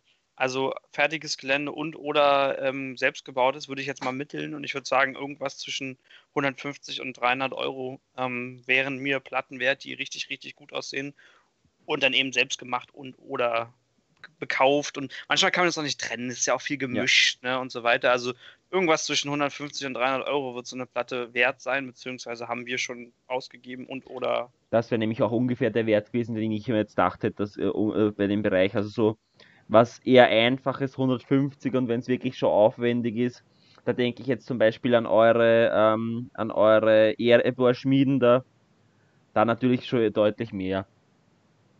Ja, gut. Wobei die Materialien nie das teuerste sind, ne? Also das, das es ist die also, Zeit. Ja. Ja, es ist immer die Zeit. Aber, die Zeit. Aber bei unseren Figuren darfst du dir ja auch keine Gedanken darüber machen, was die Plastikkrieger kosten. Ja, mh, hm, das ist die Technik, keine Ahnung, weiß ich nicht. Also das weiß ich wirklich nicht. Äh, kann ich nicht sagen. Aber. Ähm, Nein, also ich meine an Materialkosten. Oh, Weil ja. es ist ja effektiv nichts, ja. deswegen darfst du bei Geländebau auch nicht unbedingt sagen, ja, aber Materialien ist ja nichts ja, Ich habe halt keine Ahnung, wie diese Verarbeitung, wie, wie schwierig das technisch ist, also mit diesem Gießen, Gießprozess oder Schüttelguss oder wie also das Plastik heißt. Plastik ist, ist im Normalfall kein Problem. Das wird ein bisschen okay. schwieriger, wenn man dann einen Resinguss macht, da das Problem ist, dass das auch noch äh, Resin und, und, und Zinn werden ja auch weniger, also ziehen sich auch wieder zusammen und dergleichen. Das heißt, das muss man natürlich auch ein gewisses Know-how dahinter haben. Aber grundsätzlich bei Plastik, glaube ich, ist, sind wir preislich nicht unbedingt in einem Problembereich. Hm. Aber hat mich einfach mal interessiert, wie da eure Meinung so dahinter steckt. Finde ich interessant. Ja, also es ist halt dann noch die Sache, was man nimmt. Ne? Also wenn ich jetzt zum Beispiel sagen würde, ich nehme eine große, ich habe ja zwei Platten insgesamt. Und ähm, wenn ich mir schon eine Platte kaufen würde, dann würde ich eine nehmen, wo ich sage, dass ich das selbst nicht hinbekomme. Also dann muss es dann, dann, dann würde, dann würde es schon äh, was sein, wo ich mir sage, das gönne ich mir dann praktisch. Aber ähm, ja, muss dann, das muss tatsächlich dann auch jeder für sich selbst entscheiden, muss ich sagen. Aber ich finde es tatsächlich manchmal echt äh, interessant, wie günstig dann doch Gelände weggeht im Vergleich zu Miniaturen, was die Arbeitszeit angeht. Das war eben das, was ich gemeint habe, weil halt ja. irgendwie. Hm? Björn, was wäre denn eine Platte, wo du sagen würdest, äh, die würdest du dir gönnen? Äh, Pre? Hätte ähm, ich Lust? Ihr könnt kurz aufhören zu reden, wir haben Michi verloren, glaube ich. Nein, haben wir nicht. Achso, oh, ich bin da, ich höre zu. Hat sich gerade so angehört. Also ich glaube, Pre wäre cool. Also ähm, äh, habt ihr noch diese, dieses Strategiespiele Mittelerde-Heft vor Augen mit Aragorn, wo, ja. äh, wo die Pre, diese Pre-Häuser, die finde ich fantastisch. Ähm, die kann man selbst machen, aber was den Aufwand angeht, das wäre halt schon krass. Das wäre, wär, also so Pre hätte ich Lust, weil das einfach so eine schöne Stadtplatte ist. Ähm, worauf hätte ich noch Lust? Was wäre noch schön? Ah, was ich, was ich auch sehr, sehr cool finde. Ähm, die Rauhausfälle?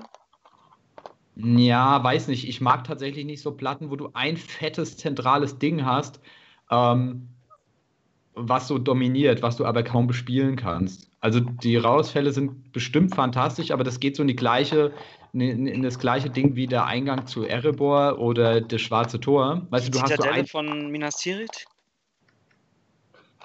Ja, sowas wäre ganz cool. Oben Oder der, oben der Platz des Baumes, Sven. Weißt du eigentlich, warum ich das alles aufzähle? Warum? Weil der das wahrscheinlich alles baut. Weil Boromir dabei war und Faramir. Ah. Ach so, okay. Nee, was cool wäre, äh, was ich auch mal cool fand, das war ähm, Kirit Ungol, wie es in den ja. Heften gebaut wurde. Das fand ich ja. auch noch richtig, so, so eine kleine Festung, finde ich ganz cool. Ähm, und wie gesagt, das, wir hatten ja beim letzten Mal, hatten wir auch so ein bisschen mal zur Sprache gebracht, was wäre so eine Platte, wo wir Lust hätten, mal zu bauen also was so ein nächstes Pro Projekt wäre. Und das wäre halt tatsächlich so ein Ding, wirklich so Harad, so eine Harad-Platte, so, so ein Gondor-Außenposten oder so weiter. Ich bin zum Beispiel auch ein großer Fan von der Platte von Thomas Minning äh, mit dem Palast von Suladan. Der ist auch richtig, richtig schön geworden. Äh, das ist so ein großes, dominierendes Gebäude eigentlich in der Mitte, aber mit so ganz vielen kleinen äh, äh anderen eckigen Gebäuden äh, drumherum, mit so Marktständen und so weiter. Auf der Platte habe ich leider noch nie spielen dürfen, so richtig. Ähm, das ist tatsächlich auch eine sehr, sehr coole Platte. Ich muss jetzt eine Frage stellen, die ich heute noch nicht gestellt habe und die aber bei jedem Podcast gestellt werden muss. Mach. Was habt ihr auf dem Maltisch? Gar Ein Troll. Björn malt für seine Painting Challenge. Was, was ist denn los mit euch? Ey, heute ist sogar das erste Mal, dass ich wirklich male beim Podcast, so richtig. Also so ein bisschen. So. Bei mir ist der Punkt, ich habe das Gefühl, ich muss mir aufgrund der kommenden Tage meine Helden aufsparen. Übrigens, du kannst ja schon mal zusammenbauen. Ich, ich gebe euch einen guten Tipp. Ähm, da, wir, wir wären grundsätzlich dafür, eine nominiert Lukas Melger zur Mal-Challenge Challenge zu starten. Das heißt, möglichst viele Nominierungen bekommt. Er, er hat, hat nämlich groß beschwert, dass er zu wenig hat. Ja, er hat groß geredet, dass er das so. Beschwert. Ich habe ich hab lediglich in unserer Vorbereitungsgruppe gefragt, ob die unsichtbaren Ringträger eigentlich auch gelten würden. Und das haben die drei als äh, so unverschämt wahrgenommen, dass ich, äh, dass ich, sie sich zum Anlass nehmen, mich jetzt sehr häufig nominieren zu wollen. Dazu will ich aber eine Sache sagen. Es war nicht. Michael, das schneidest du aber jetzt raus, die Erklärung vom Lukas später, oder? ich, will, ich will nur dazu sagen, es, es, war nicht die Begründung, dass mit den Ringträgern, dass wir dich so oft nominieren wollten, sondern weil du uns unter die Nase gerieben hast, wie gut du nicht dran vorbeigekommen bist dass dich noch keiner nominiert hat. Während der Björn äh, eine Nominierung hat, der Marcel zwei, glaube ich, und ich drei. Hatte nichts mit den Ringträgern zu tun. Da bin ich mir jetzt nicht ganz so sicher. Das, das, das, das, das schaue ich jetzt nach. Ja, ich am, auch. am ganzen fand ich es ja, wo dann irgendwelche Leute gemeint haben, man hat 24 Stunden dafür, um sein Modell zu bemalen, wo ich mir dachte, what the fuck. Das Als geht ob, gar nicht. Eine Woche ist. Ja, weil so 24 Stunden so, ja, nee. Ja, du hast jetzt Ostern Zeit, 24 Stunden, Sonntag. Viel Spaß dabei. Ja. Naja, aber ich finde sowas eigentlich ganz lustig, muss ich sagen. Gibt es ein paar Leute, die äh, mal der ein oder andere Heldenfigur da mal bemalen, die schon länger auf dem Tisch steht. Bei mir ist es der Troll.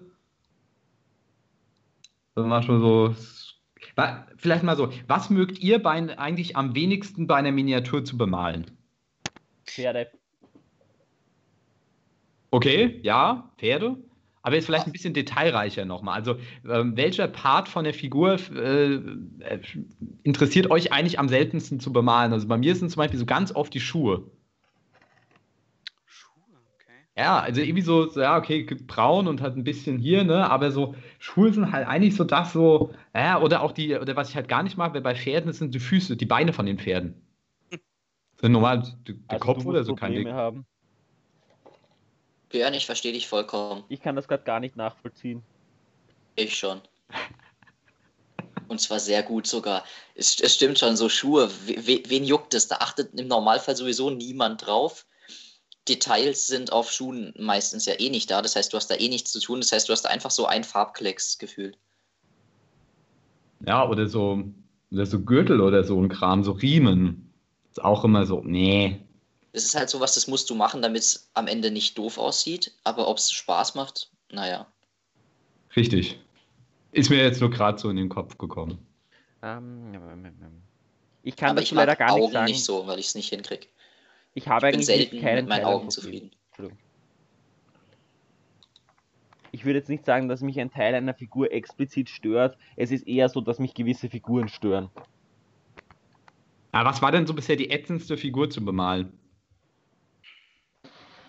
Interessanterweise sage ich jetzt nicht der Streitwagen, Mhm. weil der, der, der ist bei mir in einem Nachmittag erledigt gewesen. Boah, das habe ich nicht hingekriegt. Und ich bin ja noch nicht mal fertig. Also der, der ist zackig runtergerannt, aber was, was er so richtig sigant. Oh, stimmt, ich habe ein Modell, ja, krass. Fällt mir gerade ein. Äh, die, wo du Streitwagen sagst, die, die Balliste. Und zwar habe ich irgendwann Contrast Paints genommen, weil ich das absolut schrecklich fand. Ich habe die nämlich entweder falsch zusammen. Also, man kann ja manchmal, das ist mir auch erst spät aufgefallen in meinem intelligenten Leben, man kann ja auch Modelle einfach nach und nach zusammenbauen, um sie besser zu bemalen. Ich habe die Balliste komplett aufgebaut und stellte dann fest, ich komme einfach nicht mehr in den Winkel von bestimmten Dingen ran.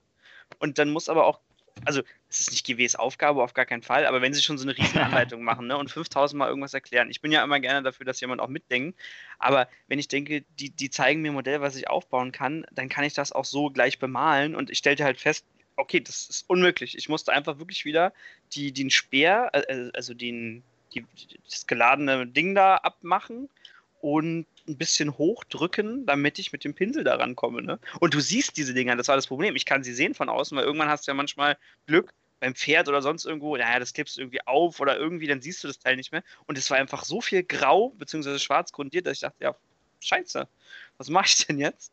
Die Balliste, die Balliste ist wirklich, das war mein Endgegner bisher. Ja, bei mir ist es tatsächlich der Wächter im See. Weil ähm, da sind verschiedene Sachen passiert. Erstens, das Ding ist ein Graus zusammenzubauen. Vor allem diese, diese Tentakel vorne, die passen einfach nicht auf die entsprechenden Stellen. Also man muss immer entsprechend feilen oder sonst wie. Da hängt immer irgendwas über. Ähm, und die Sache ist, das Vieh, du musst ja theoretisch die Base bemalen und dann das Vieh separat bemalen und dann kannst du aufeinander kleben, weil sonst hast du keine Chance, da irgendwo ranzukommen. Jetzt ist die Sache, wenn du das Vieh bemalst und dann aufkleben willst, weil das aus Feincast ist, das hat so ein paar, theoretisch so ein paar Stellen, wo du es drauf machen kannst, wo es dann hält oder so. Also das drauf zu kleben, ist auch wieder in Kraus, weil das bleibt dann nicht in Form. Also beim Wächter habe ich Feincast, ich bin ja normalerweise durchaus ein Verteidiger von Feincast, aber da habe ich es verflucht ohne Ende. Ähm, dann habe ich auch das Problem gehabt, dass dieses äh, das Wasser, was ich auf die Base drauf gemacht habe, dass es plötzlich Blasen geworfen hat und trüb geworden ist. Der Wächter ist aufgestiegen. Ja, das Problem ist, dadurch sind alle anderen Details, die ich vorher bemalt habe, einfach futsch gewesen. Da weißt du wieso schon mad Boah. einfach. Dann packst du halt den Wächter drauf, dann siehst du das nicht mehr so richtig. Aber äh, mit dem habe ich schon, also der, das wäre so ein Modell, wo ich mir denke, so, boah, da habe ich keinen weiteren Bock zu bemalen. Oder Radagast auf Schlitten. Diese, diese Kaninchen, ey, boah. Sucht euch mal irgendein, irgendein Adjektiv dazu ein, was negativ konnotiert ist. Ach, Faramir, Killeborn. Richtig.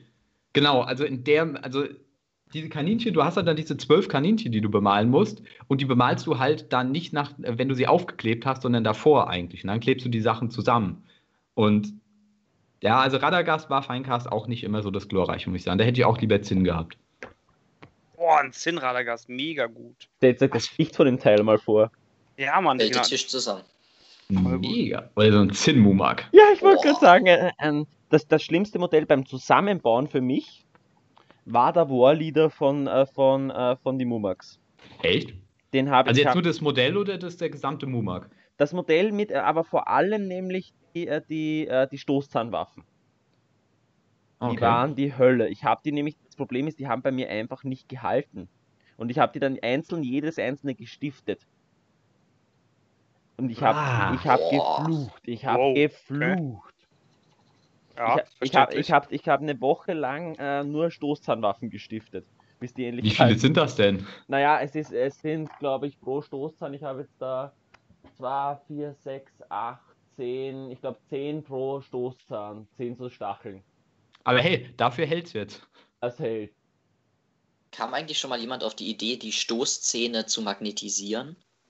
Ja, aber das Problem ist, also ich wollte, ich hatte damals mich mal klug gefunden und dachte mir, ich magnetisiere die Fangarme von dem Wächter. Weißt du, so von jedes, jedes Mal, wenn er eine Wunde kassiert, kannst du einen Fangarm an, äh, wegmachen und dann sieht man das.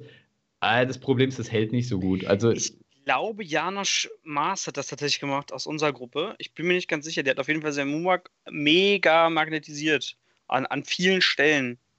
Der ist aber auch Ingenieur. Also nicht, dass ich euch das nicht zutraue, aber der eskaliert immer auf vielen Ebenen. Als wir den Orthang geplant hatten, hatten wir den erst aus Hand geplant, bevor wir ihn gedruckt haben.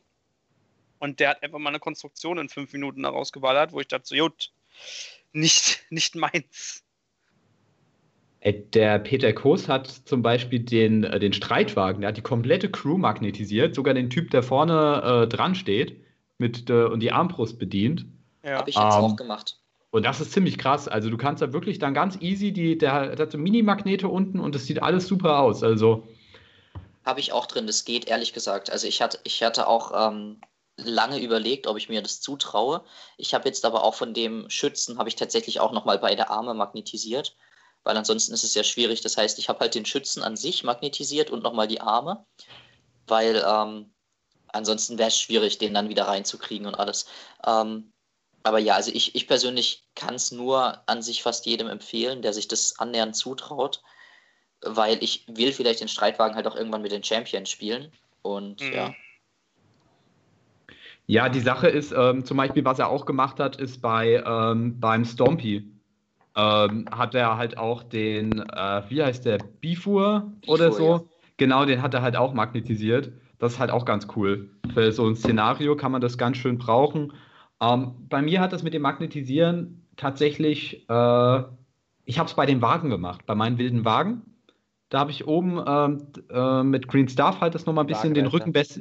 Genau, und habe dann Wagreiter unten in den Hintern so ein Magnet eingesetzt und das funktioniert richtig gut. Also dadurch hast du halt wirklich dann, du kannst sie als wilde Waage spielen, du kannst sie als normale Waage spielen. Die Dismounts sind deutlich einfacher. Also bei Wagen kann ich es jedem empfehlen. Wo es nicht so funktioniert, habe ich gemerkt, ich habe es bei meinem Ballrock versucht gehabt. Habe ich in die Flügel und in, die, ähm, in den Körper hatte ich Magnete eingesetzt, ähm, damit man die Flügel nachträglich abnehmen kann, damit das Vieh überhaupt irgendwie ansatzweise gescheit transportiert werden kann. Das Problem ist, diese Flügel sind zu lang und haben eine viel zu große Hebelwirkung. Das funktioniert nicht. Ich habe es Mhm. zum Beispiel so gemacht bei meinem geflügelten Schatten. Ich habe den magnetisiert und gestiftet, aber die Stifte nicht geklebt, sondern das sind einfach mit lange Metallstäbe. Die kannst reingeben und dann haltet sie ein alter, äh, die kannst reinschieben ins Modell und dann haltet ein fetter Magnet das Ganze noch fest. Das funktioniert relativ gut. Kannst du Mhm. dir vorstellen, was ich meine? Ja, ja. Ja, das ist auch sowas, ähm, was ich, wenn ich jetzt, wenn ich weitere Haratrim kriege, irgendwann mal male, da habe ich dann den hinten, ähm, äh, wenn einen Bogen oder irgendwie sowas bekommen, oder einen Speer, da hatten wir auch wieder Diskussionen gehabt, Speer auf dem Rücken, ja oder nein, ähm, dann wäre das auch magnetisiert. Das finde ich ist so ein Thema, ähm, das ist eine, das ist eine, Spielsache. Ich, kla ich klatsche das äh, meistens dann an, am Rücken nicht, um jetzt irgendwie möglichst ein schönes Modell zu kriegen oder sowas, sondern um das What You See is What You Get möglichst gut darzustellen, ohne dass man das Modell Ja. jetzt irgendwie deppert und dumm tut. Und da ist das Speer am Rücken halt einfach praktisch. Und ich, ich tue das ja nicht deswegen, weil ich jetzt sage, ich mache das jetzt einfach aus Power Gaming oder sonst irgendwas, sondern ich mache das, damit mein Gegner einfach das gut erkennen kann. Ja, weil ich schaffe es einfach nicht, alles perfekt umzubauen. Da bin ich einfach nicht, äh, nicht gut genug vielleicht dafür. Oder ich habe Du auch hast auch manchmal dafür. keine Möglichkeiten. Also, das, äh, du bist limitiert, was so Speere angeht. Wenn du zum Beispiel, nehmen wir mal ganz einfach diesen Haratre, der so sein, äh, der so über die Schulter greift, sich so einen Pfeil rausholt, so Ja. ein Bogenschütze. Wo willst du da den einen Speer in die Hand geben? Das ist super schwierig. Ja. Ähm, und ich finde, so ein Speer am Rücken fällt weniger auf, als wenn du ihn irgendwo komisch einfach in die Base reinsteckst. Das, aber ich, ich sehe, dass es nicht realistisch ist, aber Das, Das hat ist einfach mir was für den. Spielfluss. Ähm, also für die Spiel äh, Spielbarkeit ist das für mich wichtig. Ähm, ich, ich verstehe auch, dass nicht schön ist unbedingt. Ähm, aber ich finde es, manchmal ist es mir einfach wichtig, dass, es, dass das passt.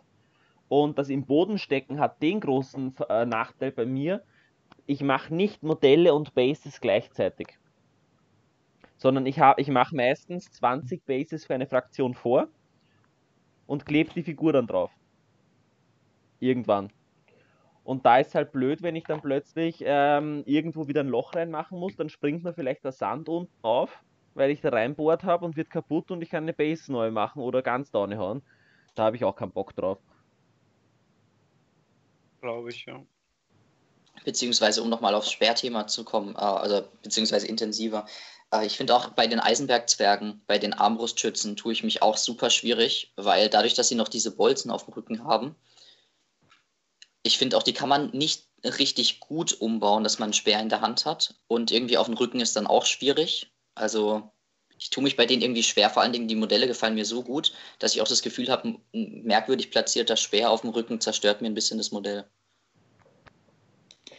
Ja, ja, es ist halt manchmal, dann will man auch so einen Speer eigentlich, äh, man kann auch schön auf die Base legen, theoretisch, aber dann ragt er da drüber hinaus. Das ist halt manchmal so ein bisschen das Problem. Ähm, wobei ich sagen muss, wenn man jetzt zum Beispiel sagt, gut, du, man zockt jetzt nur die, ähm, nur die äh, Armbrustschützen von den Eisenbergenzwergen mit Speer, dann habe ich da als Gegner auf dem Turnier selten auch ein Problem zu sagen, gut, dann weiß ich, dass die einen Speer haben. Ge- Genau, das finde ich, das ist auch ein gutes Thema zum Beispiel. Ähm, wenn wir Neu Neu Neulinge, Anfänger einüben, dann sagen wir halt auch immer, wie es so auf Turnieren läuft. Und ich finde es immer super gruselig, wenn wir halt erzählen müssen, naja, also an und für sich könnt ihr jetzt ohne Speer spielen, an und für sich könnt ihr auch mal proxen oder sowas. Ähm, aber auf Turnieren wird es halt Leute geben, die euch sagen werden, das finden wir scheiße. Proxen ist was ganz anderes, das muss man wirklich nicht gut finden. Aber manchmal haben die Neulinge einfach nicht die Möglichkeit, jetzt irgendwie 50.000 Figuren Ja. zu kaufen oder zu basteln. Ich, also manchmal finde ich, what you see is what you get für. Es gibt auch viele Turniere, die sagen, kommt unbemalt. Das finde ich dann auch wieder unschön, weil viele, also ich selber mal auch mal bis 3 Uhr nachts irgendwie und dann denke ich mir immer, ach super, und jetzt der andere hat sich überhaupt keine Mühe gegeben. Ja. Ähm, Ich finde es immer schön, wenn es dafür einfach Bonuspunkte gibt. genau, das, also genau, da müssen wir jetzt nicht, also ja, ich finde generell. Bemalpflicht eigentlich. Genau, wir müssen da nicht drüber diskutieren. Hat, ich habe da auch straighte konservative Einstellungen zu, aber ich finde es echt ähm, manchmal schwierig für, für Anfänger dann. Ich, also auch wie Björn sagt, wenn jemand sagt, der irgendwie vier, fünf Spiele hat, seine erste Armee sich super freut und auf einmal feststellt, kompetitiv machen Speere mit Bögen einfach mehr Sinn teilweise und der hat die nicht und dann, dann würde ich auch sagen, komm, deine Figuren sehen super aus, das ist deine erste bemalte Armee. Lass die Speere weg und spiel sie so, ne? Aber das Wenn- kannst du halt nicht machen. Ist. Genau, genau. Aber das kannst, genau, wenn es eindeutig ist, also wenn alle Speere haben und sonst irgendwas, aber, äh, ähm, aber das kannst du halt nicht machen, weil irgendein Regelfuchs wird dann sagen, nee, das möchte ich aber nicht so. Also ich muss sagen, das habe ich aber tatsächlich noch nie erlebt. Also ich habe mich noch nie beschwert äh, über das, was die Gegner so gespielt haben an Figuren, wobei ich da auch sehr leidensfähig bin. Also ich habe an mir, mich an nicht immer so diesen Anspruch, das What you see is what you get äh, zu erfüllen. An Ja, sich, ich auch. also fast eigentlich vollständig. Also ich hatte jetzt nur mal im Bavü hatte ich zwei Orks gehabt mit Schilden, wo ich gesagt habe, die haben aber keine Schilden mehr und habe das hier den Gegner auch gesagt, ähm, weil ich jetzt einfach keine hatte ohne. Und das hat die Orga zugelassen. Ich habe sie einfach nicht gefragt, die war mir ziemlich egal. Wer mag die schon? Also bitte. Ja, das stimmt. Und- ein komischer äh, Typ, habe ich gehört. Ja, also, aber gut. Sympathler. Aber ich habe gehört, der soll ganz okay sein in einem Podcast. Okay. Ja. Find, Nee, ich finde, der ähm, redet zu wenig. Aber zum Beispiel das Extreme. Im Vergleich zu dir vielleicht. Oh. Uh, what the burn. Das, ähm, ähm, ich glaube, das Extremste, was ich jetzt mal hatte, das war, ähm, also was ich oft schon hatte, war dann, was weiß ich, Faramir ähm, als Weitläufer, der dann als Faramir mit schwerer Rüstung gespielt wurde. Oder dann, äh, was ich auch schon mal hatte, Boromir, nee, ähm, Aragorn, König Elessar, der halt als Aragorn Streicher auf, äh, gespielt wurde. Da ist es so langsam dann ein bisschen schwieriger, wobei da sage ich halt auch nichts. Da sage ich ja gut, wenn es ein Anfänger ist, mein Gott. Aber halt, wobei zum Beispiel äh, den berittenen Waldläuferfahrer mir finde ich zum Beispiel echt schwierig. Björn auch. Ja, genau. Den, den finde ich hochproblematisch. Nein, ich finde ihn schwierig zu machen, zu, zu, zu, zu um, als Umbau und sowas finde ich ist jetzt keine Sache, die jetzt jeder schnell mal so hinkriegt. Nur klassisch wird es ja immer mit Glorfindel gemacht, ne? Ja, aber wie, der Glorfindel kostet ja auch ein kleines Vermögen. Das hat, glaube ich, einer mit Glorfindel gemacht. Ja, ist halt, ich glaube, der wird auch demnächst mal rauskommen. Also ich bin mir ziemlich sicher, ach, das war übrigens auch ein Thema, was ich mit euch nochmal ansprechen wollte. Das können wir noch machen, ne? Äh, die neuen Miniatur-Releases.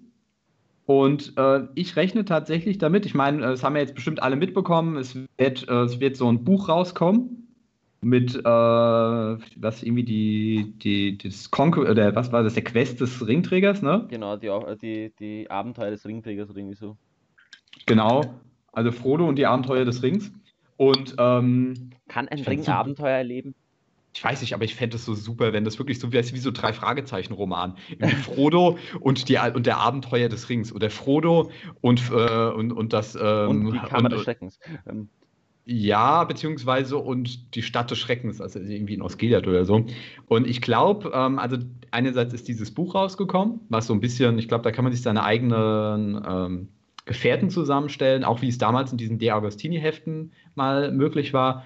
Und ich glaube, da wird auch irgendwann wahrscheinlich ein Faramir aus Plastik kommen. Das glaube ich auch. Der ist eine gute Möglichkeit, was kommen kann. Und ich setze ganz fix drauf. Wenn das Buch rauskommt, ich habe es ja schon mal, ich, ich habe es ja sogar in einem Podcast schon mal gesagt, Frodo, Sam und Gollum als ein Plastikset. Kann das, gut sein. Das, glaube ich, ist das erste, was rauskommt, wenn das Erweiterungsbuch in Kombination mit dem Erweiterungsbuch war. Das passt halt so gut. Wisst ihr, ähm, ob das Buch tatsächlich nur sich auf Frodo bezieht? Weil ich glaube, wenn ich bin, bin, mir über den Titel nicht mehr ganz so sicher, aber als ich ihn das erste Mal oder das zweite Mal gelesen habe, dachte ich mir, hm, eigentlich könnte hier Ringträger auch Plural gemeint sein. Dass es sich auch noch um Isildur, Isildur dreht. Hm, das glaube ich nicht tatsächlich, Nein, weil äh, nicht. die gehen ja momentan voll auf die Filme, also praktisch auf die absoluten Basic-Sachen. Ähm, und da passt Isildur nicht rein. Vor allem, äh, vor allem weil, sie, weil, weil ziemlich sicher irgendwann ein Erweiterungsbuch mit, der, mit, der, mit dem letzten Bündnis kommt. Ja. Zumindest ja. hoffen wir da alle drauf. Also ich gehe von aus, Angmar wird kommen, letztes, letztes Bündnis wird kommen, ähm, irgendwann wird nochmal Harad gegen ähm, Lehen. Ge gegen Lehen kommen. Das sind so die drei eigentlich richtig großen Erweiterungen, die noch möglich sind. Krieg wo man noch Norden vergessen. Ja, hab ich, ich habe ja gesagt, hier Angmar, also, ja, du meinst jetzt hier theoretisch mit, äh, mit Tal und so weiter. Ich meine Erebor Tal und Ostlinge. Ja, das wird auch noch kommen. Also das sind so Sachen, wo ich, wo ich fest mit rechne, dass das kommen wird. Ähm, mich hab, ich muss sagen, mich hat das überrascht. Also äh, ich habe ja mit Mablung, habe ich ja schon, also sind ja noch zwei neue Helden rausgekommen, Mablung und so einen anderen random Dude, keine Ahnung, wie der Angbor, heißt. Nein, nicht Angbor, ähm, Mablung und weiß ich jetzt gar nicht, wie der zweite heißt. Ach, Überlegt euch einfach Name generischer Hauptmann von Rohan, nee, von Gondor für Waldläufer. Ähm, ich hatte ja Maplung schon längst äh, äh, damit gerechnet, dass der kommt. Also schon bei der ersten Erweiterung. Mit Krieg in, äh, nee, wie hieß das? Uh, Gondor at War. Gondor at War. Da hatte ich fest mit gerechnet, weil der ist ja praktisch nach Faramir die Nummer 2 bei den, gibt's aber wirklich, ne? Der ist nicht erfunden. Also, ja, den gibt's wirklich, deswegen habe ich damit Achso, weil du gerade meintest, achso, okay das war so, als es hieß, es kommen neue Releases für Gondor, dachte ich mir so, boah, Maplung wird jetzt kommen. Auf dem war ich schon die ganze Zeit ein K5-Hauptmann oder irgendwie sowas, weil zweiter nach Faramir, der kann bestimmt irgendwas krasses. Nee, kann er nicht anscheinend. Das ist ein geringer Mann. Es, es, als dann kam ja, das sind beides geringe Helden, dachte ich mir so, ah, was haltet ihr von den Releases? Ich finde es ganz cool, weil es einfach ein bisschen mehr wieder in diese Filme, die Nachspielbarkeit der Filme ein bisschen ähm, möglicher macht und auch einfach einen guten Zugang, Anborn heißt der, Anborn heißt der zweite, ähm, einen guten Zugang einfach auch für Anfänger gibt, weil ich sage mal, ähm, du brauchst nicht was viel wahrscheinlich, weil du brauchst einmal Sam, Frodo und Gollum, wenn es wirklich die sind. Und dann kannst du relativ gut, glaube ich, rundherum aufbauen. Also da wirst du mal anfangen mit den Gefährten. Äh, wahrscheinlich geht es dann kurz in Richtung Moria, dann Lorien, in Lurz vielleicht. Ein neues Lurz-Modell. ähm, Lurz beritten. Ja, ganz sicher. Ähm, und Aber cool wär's. es wäre ziemlich cool, aber ziemlich, äh, ziemlich unlogisch. Ähm, Ja. Und, das, äh, und daher glaube ich, dass es eine extrem coole Sache ist. Ich hätte zwar mehr auf die anderen Sachen gehofft, was ich eh jedes Mal sage, also Krieg im Norden und letztes Bündnis, weil die Fraktionen einfach dringend neue Modelle brauchen, meiner Meinung nach, oder Angmar, äh, Angmar Anor. Aber ich glaube, das ist ja so die, die Mini-Erweiterung und dann im Herbst kommt wieder was Großes oder irgendwie so, oder im, im Winter. Vermutlich Wahrscheinlich, nicht. Hä? Vermutlich nicht, dank Corona. Ja, okay, ja. Naja, wobei die Leute, die jetzt das gerade das alles ausarbeiten und regeln und sowas, die haben ja jetzt eventuell trotzdem die Möglichkeit, sich daran zu setzen. Ja, aber hm, wenn. Ob Aber es warte mal, passiert, ist die andere Frage. wann sollte das mit den Waldläufern rauskommen? Im Normalfall Anfang Sommer sowas, weil im Winter, also das Weihnachtsgeschäft ist eigentlich bis jetzt immer ein neues Buch rauskommen. Ah, Okay, also wenn, wenn die Staaten jetzt alle ausrasten und nicht mehr auf Mediziner hören, dann kann das ja doch passieren und dann könnte der Winter ja wirklich noch passieren. Da hat ja ähm, äh, Lukas recht. Ähm, wenn das, auch, wenn das dann- nach hinten verschoben wird, also wenn sich dann noch jemand entscheidet, auf ähm, Wissenschaftler zu, auf Naturwissenschaftler zu hören, Entschuldigung, dann äh, wird es sich nach hinten verschieben. Allerdings ähm, ist die Frage, können Sie so weit, äh, wollen Sie so lange warten bis, bis, im, äh, bis zum Weihnachtsgeschäft, dass Sie sagen, dass äh, okay, wir lassen Sommer aus und bringen es erst zu Weihnachten? Das hätte aber den Nachteil, dass Sie jetzt eigentlich ein halbes Jahr lang dann keinen, kein größere Geldquelle haben in dem Bereich. Ja, ich glaube, da ist. an, wann sie das erste jetzt releasen, ne? Also wenn sie jetzt Eben. Heft, also wenn sie jetzt das, das, äh, die, diese, diese Waldläufer releasen im, im Sommer, dann glaube ich nicht, dass sie äh, das Weihnachtsgeschäft äh, verpassen, Eben. weil dann, dann nehmen sie was Neues noch. Aber wenn sie das nach hinten verschieben, wird einfach der Waldläufer der, der Weihnachtsgau sozusagen. Das glaube ich gar nicht, das ist zu wenig. Die, die, bis jetzt war es immer ein Buch, das war entweder Battle Companies oder jetzt war es. doch ein Ähm, Das ist doch ein Buch. Ja, aber vergleichsweise nur ein kleineres. Ja, und? Ah, wisst ihr, wie viele Seiten das sind? Ja, ich wusste das nicht, sorry. nein, nein, aber vor- Ding, so du meinst, dass das gar, dass das gar nicht, dass das jetzt Es gar nicht muss nicht rausbringt, klein sein. Im, im, im, im Winter. Genau. Wie, viel, al- wie viele also- Seiten hat es denn? Das weiß ich auch nicht. Deswegen, ich dachte, das wäre jetzt was. Also, das ist doch nichts anderes als äh, Ho- Hobbit-Erweiterung oder äh, äh, War, Gondor und War oder Ich hätte, jetzt, ich hätte es jetzt verglichen mit den Szenariobüchern, die es mal gab, zu Gefährten, ähm, die zwei Türme und Rückkehr des Königs. Da gab es ja dann äh, auch einzelne Figuren. Es, ich glaube, dass es so wird wie, wie Scoring of the Shire, also im Sinne von ähm, Hm, eher schade. weniger, eher, eher weniger als ähm, aber das ist ja ein Halbjahres Entschuldigung, ein Halbjahres-Release sozusagen. Also Ja, das kann man ja schon. Genau, aber also ich glaube, Michi meint so, so ungefähr so das gleiche wie ich auch, dass im Endeffekt zu Weihnachten die größeren Brecher gekommen sind, die, glaube ich, mehr die Gem- Allgemeinheit begeistern, wie Gondor at War Jahr oder Gondor at Rohan War? at War. Mhm. Okay. Deswegen, also ich glaube, das ist halt genau das, was wir beide meinen, dass im Mhm, Endeffekt im genau. Sommer eher etwas geringere, kleinere Bücher rauskommen, in Anführungszeichen kleinere, nicht im Ja, Sinne ja, von Umfang, ja, sondern ja. von der Begeisterung und im Winter dann halt eher größere kommen. Genau, Deswegen wäre also es, eben Ro äh, Rohan at War, Gondor at War, das waren alles ziemliche, ziemliche Ansagen, weil auch verdammt viele Figuren damit rauskommen sind, auch bei Forge World und so. Genau, Und- das ist ja das nächste tatsächlich, stimmt. Die, die, die Ideen für die nächsten Figuren, Bücher, Erweiterungen und Figuren, also nicht nur die Profile, sondern Figuren. GW ist ja ein Unternehmen, das dürfen wir auch nicht vergessen, die wollen uns ja nicht einfach nur auch was Gutes tun. Also eigentlich gar nicht. Was? Äh, wenn wir jetzt irgendein anderes raushauen, sagen wir, wir hauen jetzt raus äh, das letzte Bündnis oder sowas, dann wollen die ja auch bestimmt noch einen Elbenhauptmann rausballern oder äh, berittener irgendwas ähm, oder ein, ein, ein Dings-Kit, wo wir irgendwas erweitern können für die Orks. Und ich glaube, das müssen die ja auch erstmal hinkriegen. Und wenn die, wenn alles stillsteht. Oder arbeiten die gerade oder ist komplett zu? Wobei man sagen muss, ähm, sie sind Homeoffice, Großteil. Ja, okay. Und man muss können die- dazu sagen, ähm, inzwischen wird, wir- werden die Modelle von Games Workshop nicht mehr modelliert. Ah ja, stimmt. Das ja. ist alles nur mehr Computerdesign. Das heißt, das kann man im Homeoffice genauso stimmt, schnell machen stimmt. wie sonst. Ja, aber es ist die Sache, ob du im Homeoffice die entsprechendes, das entsprechende Equipment mit Leistung und so weiter locker, und so fort locker, hast. Locker, locker, locker, locker kannst Mhm. du das machen. Ich Ja, habe keine die- Ahnung, was man dafür braucht. Ein die PC Frage und ist, sind die Leute überhaupt wirklich alle zu Hause?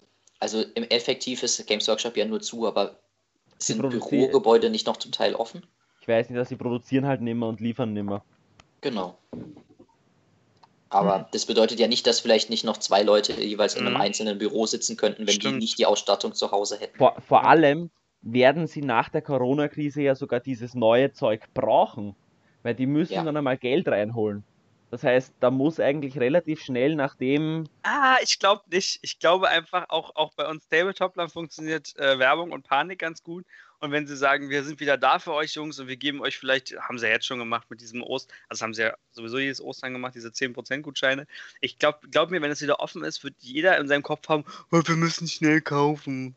Weil alleine was bei uns in der? Nordfront-Gruppe das abgeht. glaube ich gar Oh, ich komme jetzt nicht mehr am Farben ran, oh, ich krieg die Figuren nicht. Und jedem zweiten sage ich, Fantasy World, äh, andere alternative Hersteller, äh, nicht Hersteller, andere alternative Dinger. Und da kommen die gar nicht drauf. Fantasy World richtig guter Laden, muss man mal Props Ja, geben. Werbung jetzt, ich wollte es nur sagen, also ich meine, äh, noch gibt es Alternativen, aber wenn Ja, das leer ist, dann wird es viele Warum? geben. Naja, sagen wir es mal, unbezahlte Werbung kann man ja schon mal machen. Also da hole ich auch meine Farben tatsächlich, auch so Valeo und so weiter. Ganz ehrlich, es gibt genug äh, Sachen, die was ihnen, dass man für sie Werbung macht. Weil ich finde es ja nicht einmal schlecht, wir, machen- wir, wir wollen ja nicht beeinflussen, sondern wir, es, wird, ist, äh, es ist ja jetzt umso notwendiger, dass man die lokalen Sachen unterstützt. Ja, also mal ab, ja vielleicht einfach das kurz mal aufnehmen, was Marcel gemeint hat. Ähm, äh, immer einfach auch einfach mal schauen, so den Horizont erweitern, wo werden noch Sachen angeboten. Ja, Also GW ist so ja nicht der Shops. einzige Laden, wo Figuren angeboten werden. Nehmen wir zum denen. Beispiel das Miniaturicum, ist ja auch genau so eine Sache. Oder, oder, ähm, na, der Taschengelddieb. Äh, Taschengelddieb, beziehungsweise, ich überlege gerade, mir fällt gerade der Name nicht ein. Battlefield Berlin, machen die noch was? Ja, die, ich die glaub, haben auch. Oder? Nee, war noch was anderes. Es gibt PK ja noch mehr. Shops. Es gibt ja auch noch Außenposten oder Kutami. Ja, also ich werde zum Beispiel, wenn ich was über GW bestellen sollte, nach dem Ende von der ganzen Sache, dann mache ich das über meinen lokalen Shop. Das Mini-Art ist ja auch so eine Sache, Beispiel. Ja, genau. Das ist Mini-Arts auch. Den habe ich jetzt, kennt der Johannes zum Beispiel, der gibt sich auch total Mühe, einfach lokal das zu machen. Ähm, ist auch so ein Job, der, der, der, der, der hat extrem viel lagernd, was ich gehört habe und sowas. Einfach mal fragen. Mhm. Oder halt auch einfach erstmal die Miniaturen bemalen, die man da hat. Nee, nee, nee, nee. Hey, komm. Jetzt werd nicht frech hier. Was ist denn das für eine Einstellung? Das ist wirklich, das ist schwach. Das ist schwach. Okay, sorry. Nein, ich entschuldige nicht. Ich schon, ich akzeptiere deine Entschuldigung. Du bist so weich. Jetzt 2000 So sind Figuren, die werde ich nicht Psychologen. bemalen. Ich brauche neue. Aber ich muss sagen, also meinen Rückstand habe ich ganz schön gut weggekriegt die letzte Zeit.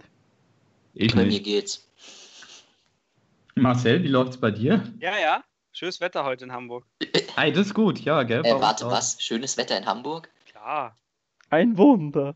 Da. Es sind seltsame Zeiten, Leute. Kein Sturm, kein Regen, kein 16 Grad Weltuntergang. Sonnenschein bei mir gerade. Super. Super Aprilwetter. Naja. Ja. Und wir Nerds sitzen drin, so wie es Also- ist.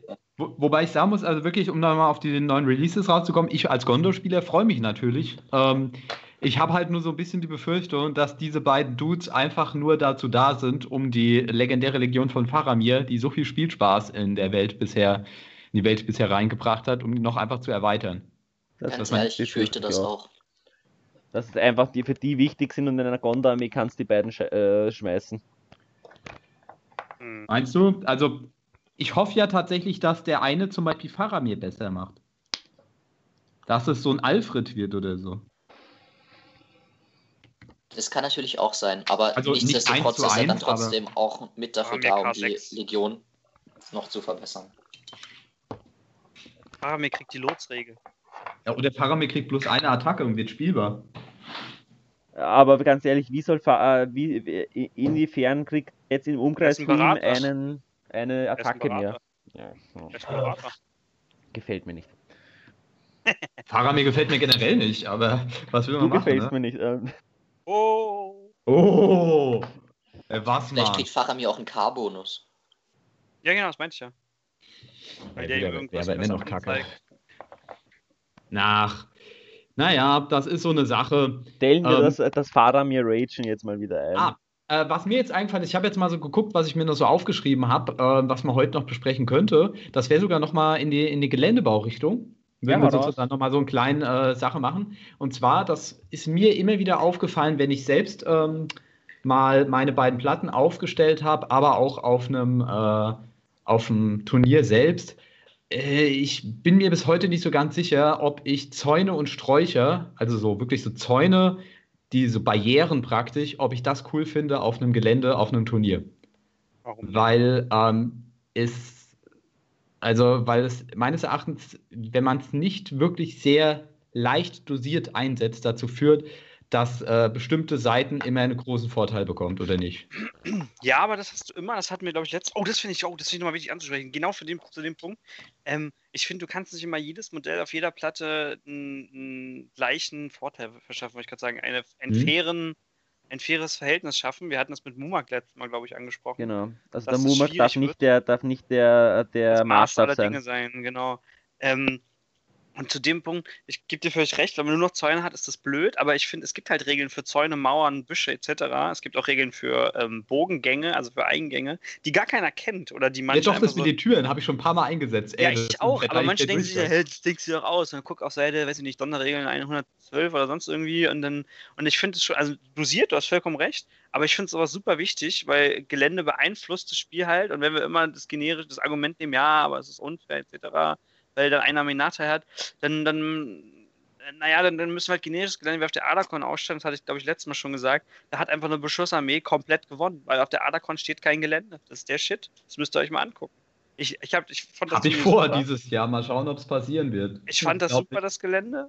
Ähm, also, äh, also das fehlende Gelände. Das ist nicht das Gelände, das, äh, das, das, das Event.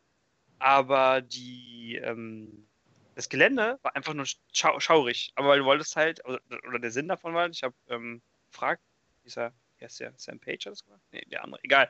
Ähm, du musst halt eine kompetitive äh, Fairness schaffen und wenn du dann auf einmal komplett alles zugestellt hast und auf der anderen Seite kannst du halt für knapp 200 Teilnehmer, das, kannst, das geht nicht. Das funktioniert nicht. Ja.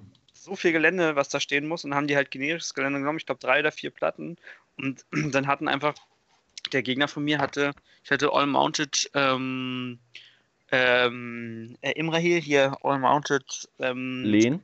Lehen, Entschuldigung.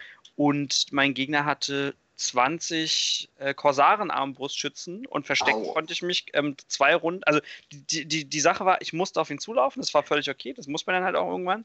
Aber ich hatte nichts zum Verstecken. Das heißt, ich bin einfach nur in ihn reingelaufen. Mehr ging nicht. Mehr ging nicht und hatte ein bisschen Glück gehabt und dann war ich war in der zweiten Runde gebrochen, das Spiel war vorbei. Ne? Und das ist halt, das geht nicht. Das, da ändern auch Zoll nichts dran, um an die Ursprungsfrage zu kommen, aber ich wollte es ein bisschen erweitern, Entschuldigung. Ja, nee, aber das ist, äh, das ist halt auch so ein Punkt, warum ich auch immer ein Befürworter für äh, Gelände bin. Einfach weil dann sonst äh, bei bestimmten Sachen, so Sachen wie halt eben Faramirs Legion oder so, einfach einen Riesenvorteil haben. Das ist generell immer, macht es keinen Spaß, einfach auf einen Gegner zulaufen zu müssen, weil man sonst. Ne? Ja. Ähm, aber äh, um Wobei man sagen muss, wie oft, ähm, ich sage mal, in 70% der Fällen ist einer der Gegner gezwungen, auf den anderen zuzulaufen. Ja, aber die Sache aber ist mit halt. Deckung ist, es, ist das besser als ohne. Ja, richtig. richtig. Mit, aber ich sage nur jetzt, um da auf das zueinander zulaufen ja, einzuklären. Klar, aber, aber trotzdem sollte dann wenigstens ein bisschen Deckung dabei sein. Ja, genau. Ähm, das äh, muss man, kann man dann noch ein bisschen kreativer machen. Ich meine, das hatten wir letztes Mal schon das Thema gehabt, dass der Lukas das sehr schön mit seiner Sumpfplatte gemacht hat, ähm, wo er diese Sümpfe äh, gemacht hat, die Totensümpfe und dann gesagt hat, gut, ab bei bestimmten Sümpfen, ab so und so viele Inseln, die da drin sind, ja, hast du aufsteigenden Dampf und dann ist das halt eben eine Barriere praktisch gegen Beschuss, weil man einen nicht sieht. Ähm, aber wo, ähm, um jetzt nochmal auf das einzugehen, Marcel, was du gesagt hast, mhm. Ich bin sowieso tatsächlich, könnt ihr mich jetzt auch gleich äh, hart kritisieren, steinigen oder sonst wie.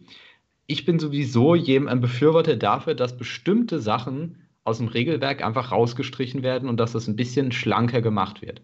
Weil ich mhm. finde, es sind Sachen da, die das Spiel nicht bereichern, aber die es viel komplexer machen, als es unter Umständen sein müsste.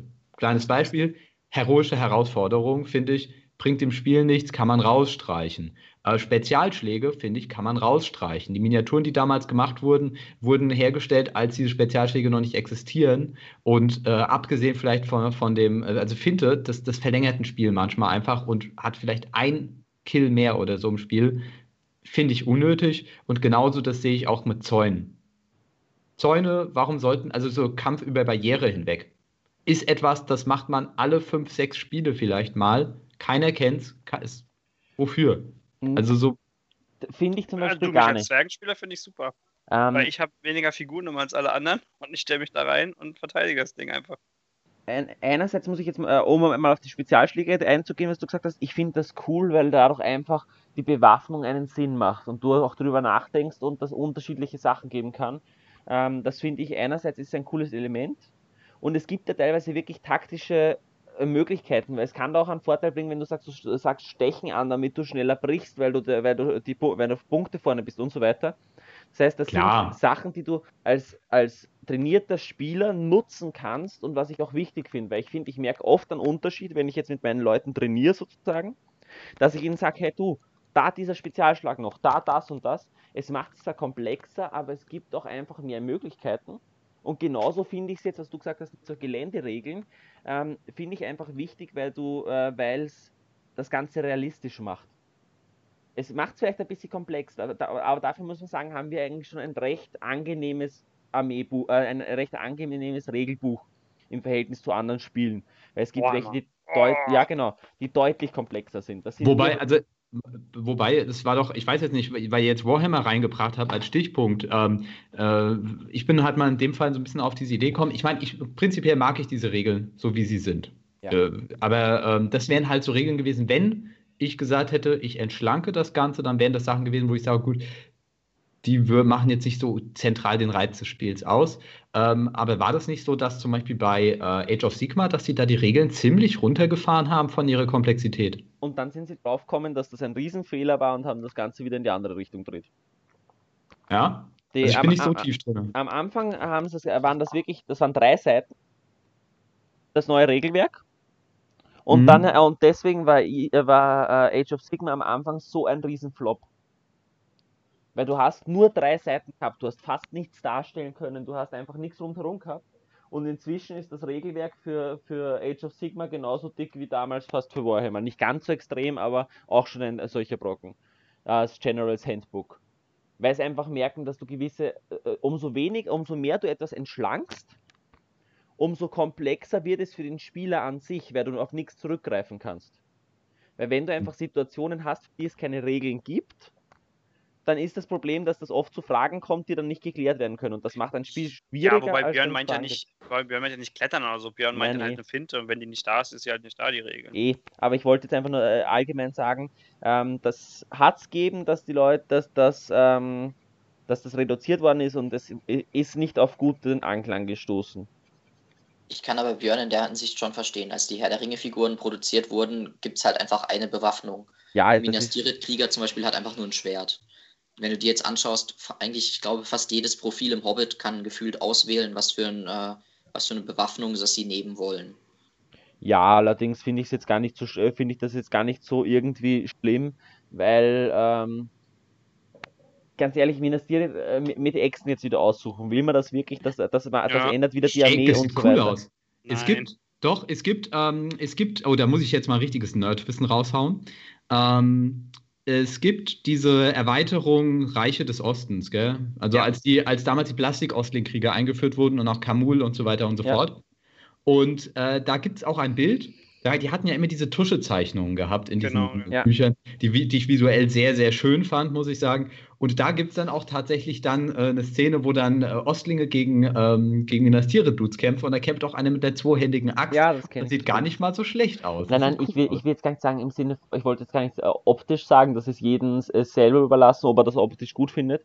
Aber ich finde, Minas Tirith hat gerade das hat so viel Helden und so viele Vorteile, dass ich denen nicht auch unbedingt noch Stärke 4 geben mag in einer Form, wenn sie nicht dafür zahlen. Ach, so meinst du das, ja, okay. Das, das würde einfach wieder ein Ungleichgewicht bringen. Und das finde ich eigentlich gut, dass das so ist, wie es ist. Also ich bin da ein großer Befürworter davon. Ja, ist ja okay. Ja, also ich muss sagen, ich, das ist jetzt auch nicht so, dass ich sage, das ist mein zentrales, das ist mein Herzthema oder so, das an dem. Dein, äh, dein Lebensziel, dass das jetzt geändert wird dein Faramir. Was? Genau, das ist nicht mein Faramir. Ähm, aber es ist zum einen, ich meine, so heroische Herausforderungen, ganz ehrlich, die braucht kein Mensch. Die haben es einfach, die, sie wollten halt einfach noch ein paar Sachen machen und haben das einfach nicht gut hingekriegt. Ja, das ist, naja, das ist AGW, aber mein, im Endeffekt bin ich ja ganz zufrieden, was das Ganze anbelangt. Das war nämlich auch vielleicht so als Abschlussfrage mal für heute. Ähm, Welches Reittier? hat am meisten. Nein. Nein, nein. Welches Reittier schießt am besten? Äh, wir können aber, oh, wir können aber gerne so eine kleine Frage. Ah, muss ich aber, äh, ich, ich, ich gucke mal gleich rum. Aber das, ähm, da frage ich euch vorher noch mal was und dann machen wir unser kleines Abschlussquiz. Ähm, das habe ich mir nämlich letztes Mal die Frage gestellt, äh, wie sich so die Zukunft des Hobbys, also vom Herr der Ringe Tabletop, was ihr erwartet. Also glaubt ihr, das wird jetzt noch zehn Jahre weitergehen? Oder denkt ihr, irgendwann ist dann auch einfach bei GW, dass sie dann sagen, nee, Schicht im Schacht? Oder wird es mit der, mit der Serie einen neuen Boost bekommen? Weil ich meine, das ist ja schon krass. Wir haben jetzt 2020 das Hobby, ich meine, wann haben die angefangen? 2002, 2003 oder so, wann kamen die ersten Figuren auf den Markt? Wir haben bald 20 Jahre Herr der Ringe Tabletop. Ich hätte es nicht erwartet, muss ich sagen. Na, also was, wo, seht, wo, wo, seht ihr die Zukunft des Tabletops für Herr der Ringe? Also es gab ja eine Mini-Rezession oder eine große Rezession äh, zwischen den alten Film und dem Hobbit. Dann nach dem Hobbit, äh, ich glaube, zwei Jahre danach ging es ja auch bergab. Und dann hat ja Oliver, Tim, Byron und Co. angefangen, äh, dieses Spiel für sich zu entwickeln oder, HTL, oder zu spielen. Ja. Die HTL. Und die hat tatsächlich ja wirklich, also das hat ja selbst GW zugegeben, auch öffentlich, dass das echt viel damit zu tun hat, dass sie wieder, also in England sowieso, ich meine aber auch in Deutschland, dass wir ein Buch Deutsch kriegen, ne, viel damit zu tun. Ähm, auch Deutsch kriegen, nicht in Deutsch. Ähm, und äh, ich glaube tatsächlich, dass es erstmal keine Rezession kriegen wird, aufgrund eben der Filme zum Beispiel, der neuen, also Serie, Entschuldigung, Serie ist es ja, sorry.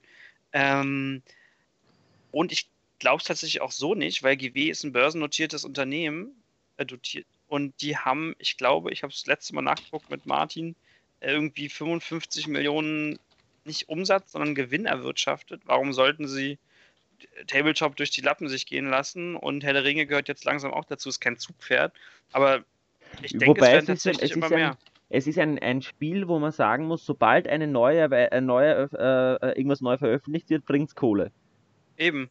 Das muss man halt einfach sagen. Bei, bei Herr der Ringe ist das schon extrem, sobald ein neues Produkt muss, schaut mal an, was da gekauft wird.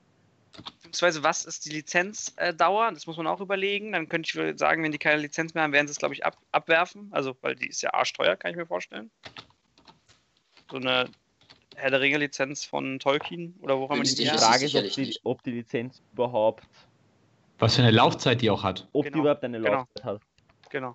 Ja, okay, das, genau. Genau, es war, also, wenn die, wenn die eine hat, glaube ich, dass GW irgendwann sagen wird, nee, Leute, das ist uns leider nicht, also das. M -m. Das geht nicht mehr, aber. Die Frage ist auch, wisst ihr das, wenn, wenn man die Lizenz hat, dürfen sie dann bis dahin schon produzierte Figuren weiterverkaufen? Oder nur, also ja. dürfen sie keine neuen mehr produzieren? Oder nicht, dürfen sie auch vorhandene glaub, nicht mehr verkaufen? Ich glaube gar nicht, dass die ablaufen kann. Weil du hast so, da steckt so viel, vielleicht, dass sie sagen, sie dürfen bis sohin nichts Neues, äh, bis dahin, äh, ab da nichts Neues mehr machen, aber ich glaube nicht, dass eine bereits wie soll ich sagen, vergebene Lizenz für Produkte und sowas irgendwann aufhören kann. Also ich kenne mich damit ja, tatsächlich jetzt mal nicht aus, ähm, ob das üblich ist, dass da solche Sachen, äh, solche äh, äh, Lizenzen auch Ablaufdaten haben, aber auf jeden Fall wird es verknüpft sein mit entsprechenden Releases und so weiter. Mhm. Das ja, auf jeden Fall mit neues, neuen Sachen. Und irgendwann, wenn nichts Neues mehr kommt, verkauft es sich auch nimmer und so weiter. Aber ich, ich will jetzt mal nicht davon ausgehen, dass das irgendwann endet, weil im Moment läuft es gut.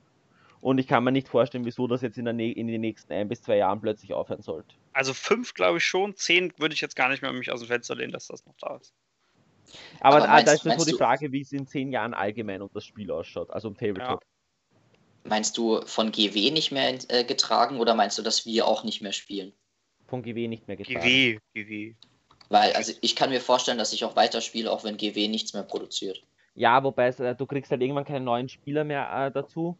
Du kriegst irgendwann die Materialien nicht mehr und dann wird es halt schwierig, weil sobald du dann die, die, die Schwierigkeit hast, dass du sagst, okay, du kommst nicht mehr an alles ran, was du willst, es gibt nichts Neues mehr und irgendwann springen da halt dann die Leute ab so und es kommen keine neuen nach.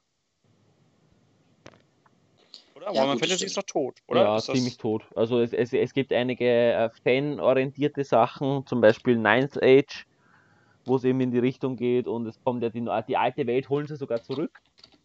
Okay. Das, das haben sie schon angekündigt äh, bei GW ganz groß, aber wir werden sehen, wie sich was da noch kommt. Hm. Ja, Schön, also ähm, das mal so praktisch als Abschlussfrage. Jetzt aber das kleine Abschlussquiz. Wir starten, ja. wir hatten es beim letzten Mal, äh, Wir starten die Kategorie seltsame Profile und wo sie zu finden sind. Beim letzten Mal hatten wir es Fernkampfwerte gehabt. Und heute widmen wir uns auch dem Mutwert. Aber erstmal äh, frage ich euch mal so ein bisschen als Anlesung von letzte Woche: Der Streitwagen, was für einen Fernkampfwert hat er? Welcher? Der von den Zwergen. 5 plus. Hey, Hm. würde ich mitgehen. Ich sag vier. Ja, Marcel hat den Punkt. Es ist vier tatsächlich. Ich wusste das, weil wir Und- letztes Mal haben wir die Dinger nachgeguckt, habe ich alle hinterher geguckt, sorry. Und wisst ihr, was, äh, was so eine richtige, äh, was, was richtig bitter ist? Der, der kanische Streitwagen, der hat gar keinen Fernkampfwert. Ja, das wollte ich nämlich auch gerade sagen. Der, ist, der hat nämlich keinen, ja. Der ist gestrichen. Also der ist so ein Querstrich, oder? Nee, gar nichts. Da ist einfach nur Kampfgeschick und das wundert mich tatsächlich, weil egal wie sinnlos es ist, überall ist ein Fernkampfwert dabei, Ja. nur nicht beim kanischen Chariot. Ja Aber wobei, älter, da könnte ne? man könnte dazu sagen, dass der kandische Chariot dann den, den Wert vom Pferd hat. Aber steht nicht drin, das meint Björn. Also es ist Eh, aber es sind nicht... zwei Pferde, drum habe ich das ist. Ach so, ach so. So. Hm. Trifft's besser, weil es zwei Pferde sind sogar. Ah, das ist äh, auf die zwei dann, ne? So, ähm, gehen wir aber weiter. Der Gundabad-Troll, was für einen Ka- Fernkampfwert hat der? Ist mir nämlich eben noch aufgefallen. Welcher? Troll? Welcher? Katapultroll oder normale? Nein, der mit dem, mit dem Knüppel, das Ich fette Vieh. sechs. Ich glaube Hat der Steine werfen? Ah, das ist nämlich auch eine Frage. Hat er Steine werfen Ich oder glaube, die haben keine Steine werfen. Dann ist ich der, hätte- wenn- wenn er nämlich Steine werfen hat, ist, er, ist die 5 plus und wenn er keins hat, ist die 6 plus. Also Okay. tatsä tatsächlich hat er keinen Steinewert, der ist zu doof, um Steine zu werfen und hat die 6 als Fernkampfwert. Hm, okay. Auch was ich auch interessant finde, weil normalerweise kann ein Troll Steine werfen, nur der nicht. Aber Können gut, alle Trolle Steine werfen? äh, ja, die Höhlentrolle und die normalen Trolle auch. Ich glaube, es gibt außer, außer denen keine Trolle, die nicht Steine werfen können. Richtig. Na gut, außer, außer, außer denen und äh, Höhlentrolle und Mordor-Trolle gibt es auch gar keine Trolle mehr, oder? Naja, aber es gibt äh, Halbtrolle können haben auch keine keine Steine Steine werfen, aber das ist auch kein Troll eigentlich. Aber Ja. ähm, wenn man. Bert, Tom und Bill. Die können Stimmt, auch, die haben auch Steine werfen. Und der Trollhäuptling kann auch Steine werfen. Ja. Aber gut, Wie, gehen wir jetzt mal haben weiter. Steine immer Stärke 10 eigentlich? Äh, nee, 9, oder? Okay, dann kleiner Tipp. Wenn ihr gegen Sauron spielt und Ents habt, werft Steine, er, er stirbt einfach. Ja, also mit Ents ist sowieso immer geil, Steine zu werfen. Stärke 10 Steine, lächerlich. Ja, Das ist super. Ähm, wir gehen heute mal auf den Mutwert. Wir haben als Kandidaten das Schwein von Dein, die Ziege, den Streitwagen, den Elch, den Schlitten von Radagast und den weißen Wag. der weiße Wag hat den höchsten Mutwert. Glaube ich auch. Bei der als Ja. einziger alleine rumrennen kann. Björn, kannst du nochmal. Also Schwein, Ziege, Elch, weißer Wag, Schlitten von Radagast und Streitwagen. Ja, Gehen wir, gehen wir erstmal auf die Tiere. Also der weiße Wag, was sagt ihr, hat der für einen Mutwert? Mut 4. Drei. Fünf. Ja, tatsächlich Mut 4. Ah, krass. Der ist krass drauf. Äh, gehen wir mal auf das Schwein. Was hat das für einen Mutwert? Mut 3. Ja, Vier. tatsächlich. Drei, drei. Ich Das ist bin mir so- halt ein Viech, ein Wahnsinn. Ja, und die Ziege. Wel welches Viech bist du, Michi? Welches Tier? Äh, Äh, er ist 4, der weiße Wag. mutig. So, die Ziege, was hat die für einen Mutwert? Mut Ist die 2. jetzt genauso mutig wie ein Schwein, weniger mutig oder mutiger als ein weißer Wag? Mut 2. Ich sag Mut 3. Ah, wobei auch 3, weil Pferde haben gleich auch 3. Ich sag drei. Ja, drei. Ja. Und der Elch? Ich sag trotzdem 3. Drei. Trau dem sogar mehr als 3 zu. Ich gebe ihm 4. Ja, ist vier. Sehr gut. Oh, wenn sie gleich Ja. sind. Ja, also der und der weiße Wag sind gleich. So, jetzt haben wir die richtig krassen Dinger. Der Streitwagen. Was hat der Streitwagen von den Eisenbergen für einen Mutwert? Shit. 4, 3, Zwei. 4, 3, 4, ja. Also was jetzt? ehrlich. Ich würde sagen. Boah, wa warum, hat, warum hat so ein Streitwagen überhaupt. Ja, das ist so die zentrale Frage, die wir dadurch versuchen, so ein bisschen mal aufzuwerfen. Warum haben die überhaupt einen Mutwert? Boah, keine Ahnung. Also der sollte auf jeden Fall. Ja, wahrscheinlich wie eine Ziege 3.